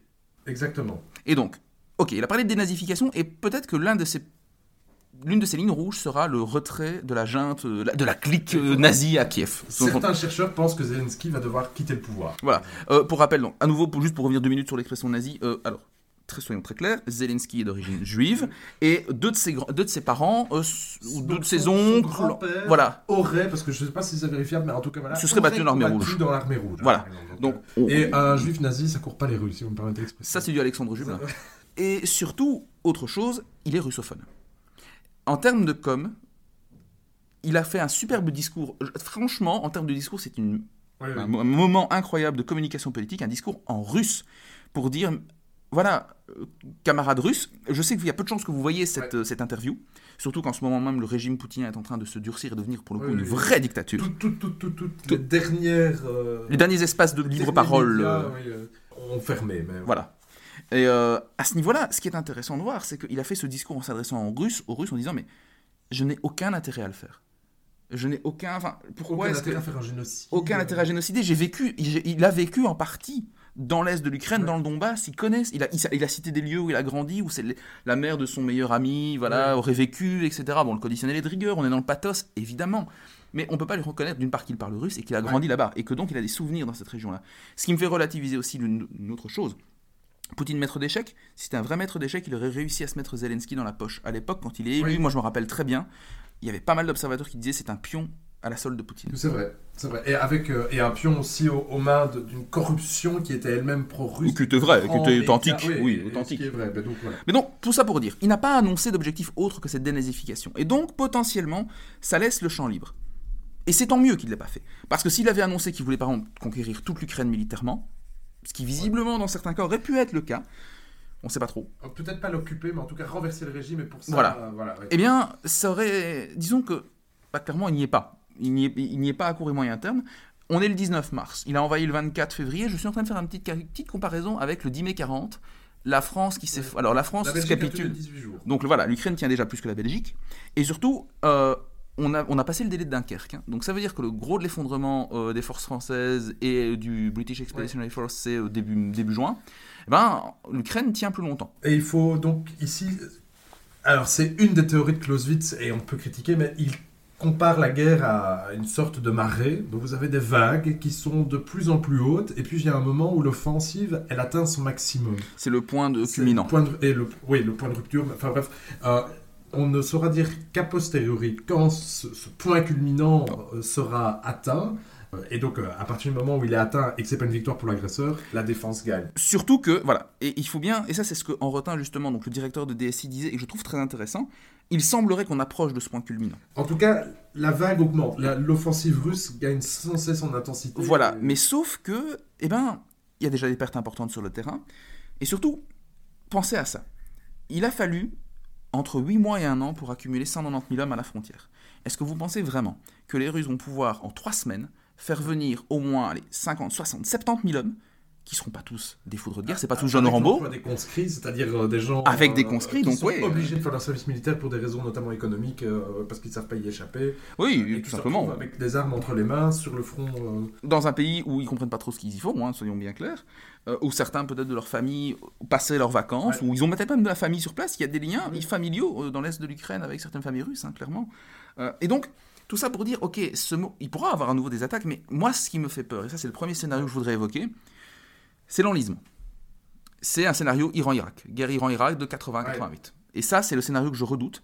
Jean-Gène Villemer, donc le directeur de l'IRSEM, a, a- a lancé une analogie que je trouve intéressante la Russie deviendrait la Corée du Nord, une puissance paria euh, prête à tout et qui euh, régulièrement tire des missiles pour rappeler qu'elle existe, hein, la cas, Corée du Nord. qu'elle est pour l'instant. là. Elle est clairement paria. Au niveau du sport, de la culture, on sait que c'est important pour les Russes. Le sport, oui, Ouais. oui, oui, effectivement, le, Enfin, pour le régime russe. pour le régime russe et même la même population. la population, Oui, oui. oui. Euh, et l'Ukraine deviendrait la Syrie. Ah, et en fait, ce qui, Ouais. fait déjà- ce qui a fait dire ça à certains observateurs, c'est la violence des bombardements urbains, c'est les images de chaos qu'on a pu voir, et surtout la violence. Euh, alors, je, je voudrais faire un petit point là-dessus sur la violence des frappes urbaines, euh, pas du tout pour excuser les Russes, mais qui s'explique aussi pour une raison purement matérielle. Euh, Qu'est-ce qui fait qu'en général, on peut relativement bien frapper, sous-entendu frapper avec précision? C'est notamment les pods, les détecteurs. Si vous voulez sur un avion, vous avez des charges d'emport et vous avez notamment des capteurs sous les ailes qui permettent, avec des caméras euh, ultra précises, de verrouiller une cible et de dire où vous voulez balancer votre missile. C'est un matériel qui coûte, vous en doutez, très cher. Et sauf qu'en Russie, ils n'en ont pas beaucoup. Ce qui fait qu'en fait, quand vous voulez bombarder une ville avec des avions, oui, vous pouvez déployer ce matériel-là, mais bon, il s'use, euh, il y a des avions qui se perdent. Et quand vous, vous n'en avez pas beaucoup, ben vous devez re- recourir à des frappes avec des missiles classiques ou des bombes classiques qui sont beaucoup moins précises. Et donc, en fait, ça témoigne aussi du fait que l'armée russe, elle n'est pas du tout toute puissante, et elle est même, c'est plutôt une armée relativement pauvre, en fait. Mais on peut ajouter, et non pas pour nuancer ce que tu dis, pour le compléter que, et on l'a vu, mais on n'en a pas encore parlé, les Russes n'utilisent pas que des bombes classiques. Ils ont notamment recours à des, À des bombes à sous-munitions. sous-munitions ou thermobariques. Qui sont des crasses. Qui, qui sont vraiment. euh, alors, elles sont contraires au droit international, mais la Russie n'a pas signé les conventions les interdisant. Donc, Oui, et elle a quand même signé la convention d'interdiction sur les armes chimiques, Oui, elle utilise. Novichok, hein, donc Oui, même quand elle signe, on n'est pas sûr qu'il le fasse. Voilà, hein. donc euh, la, parole, la parole de Poutine, on sait ce qu'elle vaut. Mais donc, on, on peut aussi dire qu'il y a déjà des crimes de guerre qui ont été documentés. On sait Évidemment. que, que la Cour internationale de justice s'est positionnée mercredi. euh, alors bon, euh, on n'avait pas besoin d'elle pour le savoir, mais pour dire que l'invasion était illégale et qu'elle appelait euh, la, la Russie, en tout cas les, ar- les armées russes, à se retirer d'Ukraine. Bon, alors euh, on sait ce que là où Poutine met le droit international, je vous laisse imaginer ça. Mais voilà, autant d'éléments. Là où la lumière du jour ne passe pas. euh, dans les caves les plus sombres du Kremlin. Voilà. Voilà. Donc c'était ton premier scénario. Premier scénario, un enlisement, Un embourbement, embourbement avec euh, le flot de réfugiés, de morts, de drames humanitaires qu'on peut évidemment envisager. déjà cité les 3 millions de réfugiés. Plus- 4 millions. 4 4 millions. Il faut imaginer, c'est près de la moitié, environ le tiers de la Belgique qui a quitté. C'est le tiers de la. Belgique. Ouais. C'est le tiers de la Belgique qui part de l'Ukraine. Euh, et donc ça, c'est mon premier scénario. Alors, le deuxième scénario, je pense, pourrait être un scénario de compromis à l'amiable dans un, un court terme relatif. Alors, ce qui me fait dire qu'on peut être optimiste à ce niveau-là, c'est que je pense bien que Poutine va vite revenir sur les pieds sur terre, dans le sens où il va voir que son offensive patine. Je pense pas qu'il ira jusqu'à utiliser... euh, on voilà, jusqu'à mener des frappes nucléaires, je ne pense pas. Euh, ce serait complètement idiot. Et donc, il va devoir négocier. Et je suis aussi optimiste par rapport à ce que je disais en préambule. Il n'a pas annoncé d'objectif clair. Donc, il pourrait très bien dire quelles seraient les conditions d'un tel accord, on, la, la Crimée redevient russe. Premier élément. Le Donbass, administratif, c'est-à-dire pas seulement les républiques de Donetsk et de Luhansk, mais l'est de l'Ukraine est également russe. Ça pourrait se négocier. Volodymyr Zelensky sait qu'il n'a pas non plus. Et il faut euh, dire aussi que dans la réalité du terrain, c'est déjà le cas depuis 2014. Alors pas tout le Donbass, hein, pas, tout le Donbass. Tout à fait, vrai. Euh, donc en fait, c'est un peu comme si on disait Pou- Poutine occupe la Wallonie et il ne contrôlerait que le Hainaut et Namur. Oui, c'est ça. Et pas les autres provinces. Donc il manquerait Liège, il manquerait euh, le Brabant wallon et le Luxembourg. Et la province du Luxembourg. Et le Grand-Duché aussi, allez, on nous le met. tant qu'on y est. y. Mais donc voilà, donc en gros, c'est pour dire, oui, il occupe le, le Donbass, c'est un abus de langage, il occupe une partie du Donbass. Et donc, à ce niveau-là, euh, il faudrait effectivement, il voudrait peut-être utiliser, récupérer tout le Donbass. C'est un scénario intéressant et. Il y en a un peu plus, je vous le mets comme chez le boucher. Il offrait une- un lien entre le Donbass et la Crimée en euh, récupérant le pourtour de la mer d'Azov. Et il envisagera probablement, et là aussi... La neutralisation de l'Ukraine. La neutralisation de l'Ukraine. Alors, là, il faut, on pourrait presque faire un épisode juste là-dessus, parce que être neutre, ça veut tout et rien dire, en fait. Il y a autant de neutralité que de situation. Voilà. Mais en tout cas, il faudra absolument, à mon avis, un, que l'Ukraine Renonce à l'OTAN. ne rentre pas dans l'OTAN, mais ça, alors là, il peut-être l'OTAN, quand elle dû dire depuis le début qu'elle voulait pas de l'Ukraine. En réalité, oui, l'OTAN l'OTAN a joué à un jeu de langage, mais quand on lisait derrière les lignes, c'était un gentil. euh. Moi, je veux qu'on- juste qu'on reste amis. Euh, oui, c'était, ouais, ouais. voilà. Je- On est juste amis, donc. On est juste amis. Euh, il oui, il y avait un partenariat. Alors, je dirais, c'est un partenariat stratégique. Oui, c'est ce qu'on peut offrir de mieux, mais pas l'article 5. Ouais. Mais, est-ce- mais alors, par contre, il faudra pour que les Ukrainiens signent qu'ils aient des garanties claires. On a déjà parlé du mémorandum de Bu- Budapest de 1994. Il faudra au moins qu'il y ait des États qui s'engagent. Voilà, il faut à des garants. respecter cette neutralité parce qu'elle a été violée déjà deux reprises depuis moins de dix ans, du coup. Voilà. Et surtout, oui, une neutralité, il faut des garants. Et est-ce qu'on peut vraiment se fier aux Russes pour être garant de la neutralité de l'Ukraine. Enfin, les Russes, Poutine a montré. Poutine l'a montré. Et moi, ce qui m'inquiète aussi, c'est qu'alors, dans ce cas-là, l'OTAN serait peut-être amené comme garant. Et donc, ça voudrait dire qu'en cas de prochaine violation de l'Ukraine, l'OTAN se retrouve aussi impliqué. L'OTAN ou certains États membres de l'OTAN, mais qui euh, se, ça se montrerait garant, on peut peut-être penser aux États-Unis, mais alors on revient dans une sorte de remake des accords de Budapest.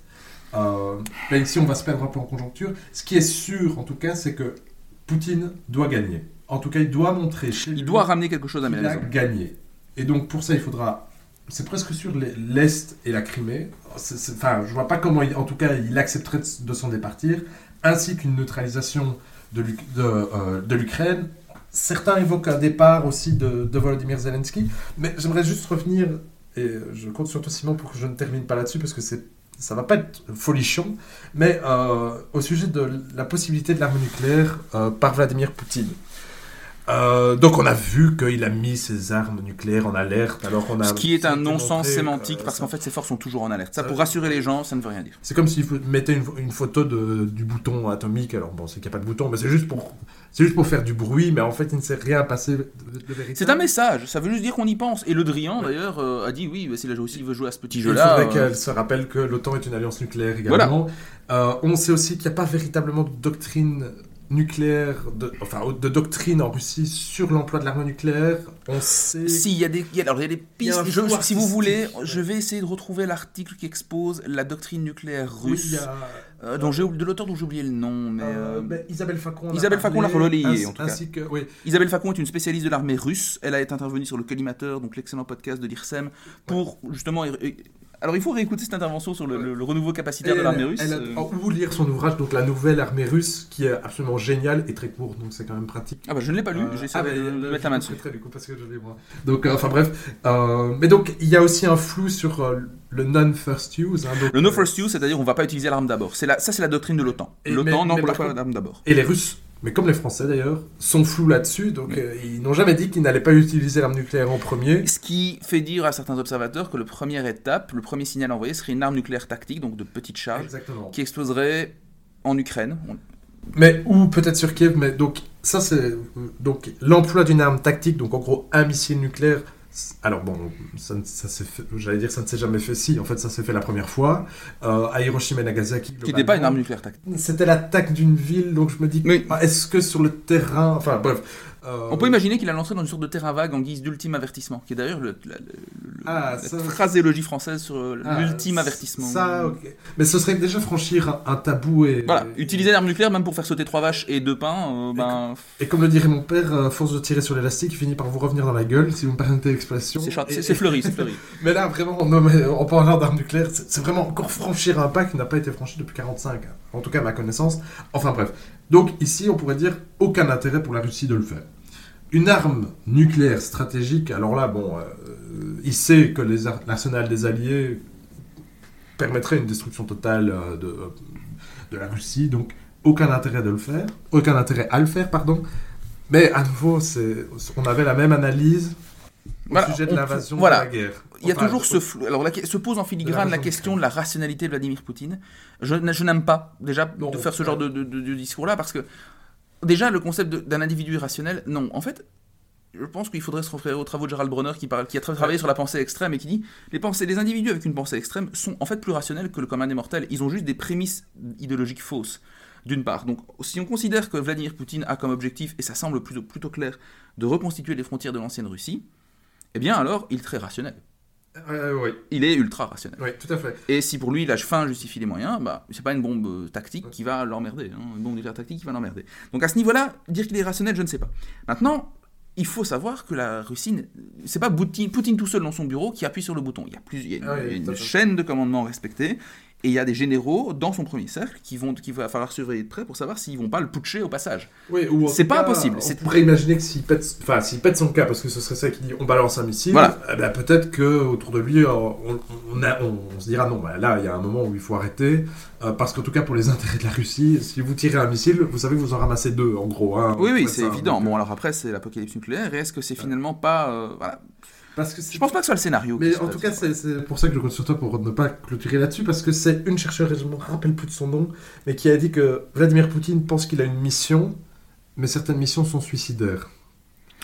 Donc, voilà, alors, on mais aurait pu terminer là-dessus. J'avais dit que c'était pas folichon. Mais en tout cas, voilà, c'est pour dire qu'il faut pas évacuer euh, toutes les éventualités, mais peut-être, voilà, je sais comment terminer de façon plus positive.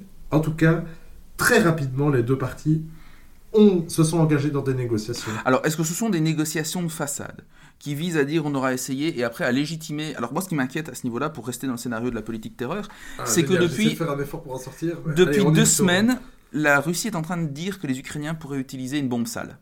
Oui. Et moi, ce Et que, je que- verrais plutôt d'abord, c'est une arme chimique. Et serait Bactériologique. mais ils ont notamment dit qu'elle s'était développée avec les États-Unis. et Donc, Oui, alors là, du coup, euh, on est dans 2003 de retour. hein. Alors non non non et surtout surtout on est surtout dans QAnon je te fais du pied et ça n'est même pas et ça n'est même pas subtil puisque la plupart des QAnon sont désormais pro Poutine. Alors si vous savez pas QAnon, je, je propose qu'un jour j'essaye de faire un, un épisode là-dessus. Euh, c'est devenu un peu moins euh, topical comme on dit en très mauvais Mais français. donc, c'est justement le moment Euh, d'a- d'avoir un, un recul. Voilà sur voilà tout à fait de faire un épisode sur ça. Et des et- pizzas de QAnon. Ah les fameuses pizzas. Si vous êtes fan de pizza, euh, Ne prenez pas de cheese pizza parce que c'est l'acronyme de. bah, Ouais. bref, vous, vous irez Vous chercher. comprendrez, vous comprendrez. Vous comprendrez. Mais donc, en gros, l'idée, c'était de dire bah, que les Russes sont en train d'exploiter le- les angoisses euh, de... exprimées par la théorie du complot QAnon sur un, pédophile, un complot pédophile mondial sataniste, orchestré profond, par l'État profond américain, avec qui inclurait Joe Biden. euh, Et, et, et Hillary Clinton. et bien sûr, euh, parce que tout commence par là, et Jeffrey Epstein. Euh, tout y est, c'est un peu un who is who. Euh, et dans ce cas-là, il recycle cette théorie du complot pour dire que euh, certains laboratoires qui ont été identifiés par les tenants de la théorie du complot QAnon comme étant l'un des endroits où on séquestrait des enfants pour en, étirer, en, en- en extirper la fameuse hormone qui donnerait la vie éternelle.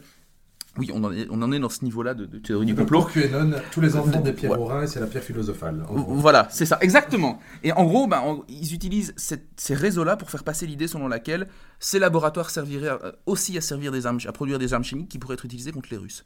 Et donc, en fait, ce qui ça c'est un point qui m'inquiète, c'est que je pense pas à une escalade nucléaire possible.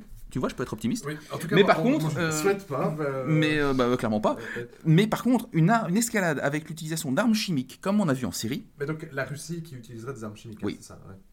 et qui donnerait peut-être une attaque sous faux drapeau, donc qui ferait passer une attaque euh, contre la Russie par des soldats ukrainiens, euh, mais qui en fait ce seraient des Russes avec des soldats, avec des uniformes ukrainiens, eh bien, euh, Oui, c'est pas impossible. C'est vrai. C'est pas impossible, et ça, ça permettrait de justifier des frappes encore plus soutenues contre les villes pour accroître la pression sur Ouais. Zelensky. Euh, À mon sens. Alors, c'est- c'est- on pourrait. euh, C'est de la politique c'est- fiction, hein. C'est le scénario du pire. On pourrait dire. Enfin, du Mm. moins pire, parce que le pire c'est le nucléaire, mais Oui. le chimique c'est quand même juste avant, donc on pourrait dire que c'est le scénario du pire. Ouais. Pour moi, ce serait l'un des pires scénarios qu'on puisse envisager. Moi j'aimerais attirer l'attention sur. Alors peut-être reste du flou, et il est vrai aussi que les Russes ont l'habitude de faire des négociations pour attirer l'attention ailleurs pendant qu'on augmente l'intensité. Mais Mhm. il y a quand même eu des progrès. Oui. Poutine a dit lui-même qu'il y avait des progrès. Il parle moins de dénazification, sauf en interne. Il parle moins de dénazification. euh, Zelensky a. enfin, les- A, les a joué le rôle de la, Ukrainiens, de, la, de la Vierge effarouchée en disant Ah là là, je suis déçu de l'OTAN, alors qu'en réalité, Il le savait depuis. enfin, il le savait. En vrai, soit il le savait pas et il est très nul en géostratégie, mais je ne pense très pas, naïf, ou très naïf. ou très naïf. Mais en réalité, il, va, il, il est juste dans une posture confortable qui vient de dire l'OTAN m'a déçu, je ne veux plus y adhérer. Enfin, confortable. C'est pas, pas Aussi confortable, confortable oui. que possible. là. Voilà, aussi confortable que Ouais, voilà, ouais, tout à porter le même t-shirt depuis deux semaines, le pauvre, euh, et à se balader euh, avec sa bande de poteaux euh, et ses armes sous le bras. Non, ces images me font rire, rien à faire avec quelque chose de. Bref. Mais l'idée ici, c'est vraiment de dire Zelensky a un prétexte magnifique, tout, magnifique, tout trouvé pour euh, justifier qu'on que- n'adhère plus à l'OTAN, parce qu'ils sont décevants. Et à ce niveau-là, ça permet une sortie de crise intéressante. Et ils sont notamment décevants parce qu'ils n'ont pas fait la no-fly zone. Voilà, et que les enfants pleurent toujours. Et donc c'est l'occasion pour l'OTAN aussi de revenir. Ah, vu qu'on n'a pas fait la no-fly zone, on est décevant, et donc euh, voilà. Voilà, donc à ce niveau-là, chacun. Finalement, l'OTAN, en réalité, il était évident, et ça on pourrait y revenir avec Tony Oui. Deville, mais il était évident que l'Ukraine n'allait pas rentrer dans l'OTAN. Ça fait des mois que je le répète à tout Ouais, qui ouais. me dit que l'OTAN est aux portes de, de la Russie, que l'Ukraine est en passe de rentrer. C'est faux, c'est faux, c'est un élément de propagande.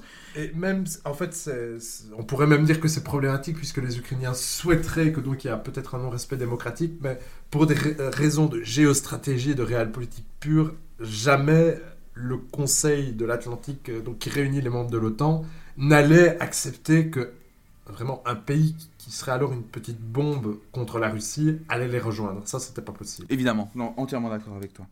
Donc pour le coup, je suis quand même op- raisonnablement optimiste sur des négociations, mais qui pour moi surviendront au prix de beaucoup de vies humaines sacrifiées dans les deux Ouais. camps. Et très honnêtement, euh, d'un côté, je me réjouis des livraisons d'armes à l'Ukraine, parce que je me dis, mais de manière très cynique, que plus il y a de Russes qui meurent, plus ça va accroître la, fr- la- la- la- la pression sur Poutine. Et en même temps, de l'opinion publique sur Poutine. ouais. on parle de gens de 18, 19, 20 ans, et ça me rend profondément triste, y compris pour les, les- les familles russes Ouais. qui vont devoir subir ces pertes. Je suis tout aussi triste de voir les réfugiés ukrainiens obligés de fuir leur ville. Et les, les enfants, on parle des enfants, mais il faut pas oublier qu'un enfant qui meurt à cause de la guerre, ça impacte la famille, ça enfin, Voilà, ça a un impact énorme sur plusieurs, euh, à plusieurs niveaux, etc. C'est absolument atroce. Et donc, à ce niveau-là, je pense qu'il y aura des, à nouveau ce genre d'image d'enfants qui meurent, de familles, de familles éplorées, etc. Bah, ça va devenir. En fait, ça va devenir légion et les gens, c'est triste à dire, mais vont s'y habituer, comme on s'y est habitué pour la série. On à fait. Euh, c'est sauf que c'est plus proche de chez nous et à ce niveau-là il y a une grande hypocrisie. hein, Et comme on a jamais parlé, enfin parce que ces situations se passent aussi en- au Yémen par exemple. hein, donc, Yémen, euh, euh, oui, parlons aussi de enfin, ces conflits. Voilà, il y a quelque chose de profondément injuste aussi dans le traitement de cette guerre. Mais ce que je veux dire, c'est quand même finalement, bah, ça va devenir un conflit qui va être suivi par des gens qui s'intéressent essentiellement au conflit armé, au- à la géopolitique, etc. Il va devenir moins médiatiquement attrayant, entre guillemets, Ouais. avec tous les guillemets qui s'imposent. Et in fine, on arrivera sans doute à un accord, mais au prix de milliers de morts. Inutile parce qu'en fait, si Poutine avait bien négocié, il aurait pu sans problème avoir la Crimée, j'en suis persuadé. La Crimée, il suffisait d'avoir un gouvernement. Rigueur, même avec Zelensky, ça aurait pu se négocier, j'en suis persuadé. J'en suis sûr que ça aurait pu se négocier, ou dans 20 ans, ça serait arrivé. Le temps. Peut-être terminé avec la chanson des Rolling Stones, Time is on my side. Les Russes, à ce niveau-là, en Crimée, avaient l'ascendant. Ils l'auraient eu. Ils l'auraient eu, la Crimée. Ils auraient pu le troquer contre l'Est du Donbass. Maintenant, est-ce que, pourquoi est-ce que les Russes voulaient le Donbass? Pourquoi pff, Ils auraient pu obtenir une fédéralisation de l'Ukraine, très poussée. ouais, mais- Mais ils l'ont pas eu, et maintenant ça va se retourner contre eux en fait. Et puis quand les armes se seront tues, il faudra aussi gagner la paix. Et ça, c'est vraiment moi quelque chose aussi qui, qui m'intéresse à titre personnel, mais, euh, parce que là, on voit bon d'abord qu'il y a des Ukrainiens, donc une défense territoriale qui a des armes, mais ils sont, ce sont pas tous euh, des gens à l'éthique irréprochable. Bien sûr Ils non. pour l'instant, on part au plus pressé, donc on, on lutte contre euh, l'opposant, mais donc il va falloir désarmer, il va falloir ramasser, ses, enfin, Et nous, récolter ses armes. Nos démocraties vont devoir être prudentes au phénomène des foreign fighters. Il n'est pas du tout surprenant. C'est-à-dire que- ces Européens qui prennent les armes pour des raisons diverses, hein, euh, pour se battre en Ukraine. Voilà, parce qu'il n'est pas du tout surprenant que certaines armes reviennent en Europe avec des gens aguerris qui sont prêts à les utiliser. Et euh, historiquement, l'Europe de l'Est est un terrain d'entraînement très, Oui. très, très- enfin, privilégié par l'extrême droite, style génération identitaire, etc.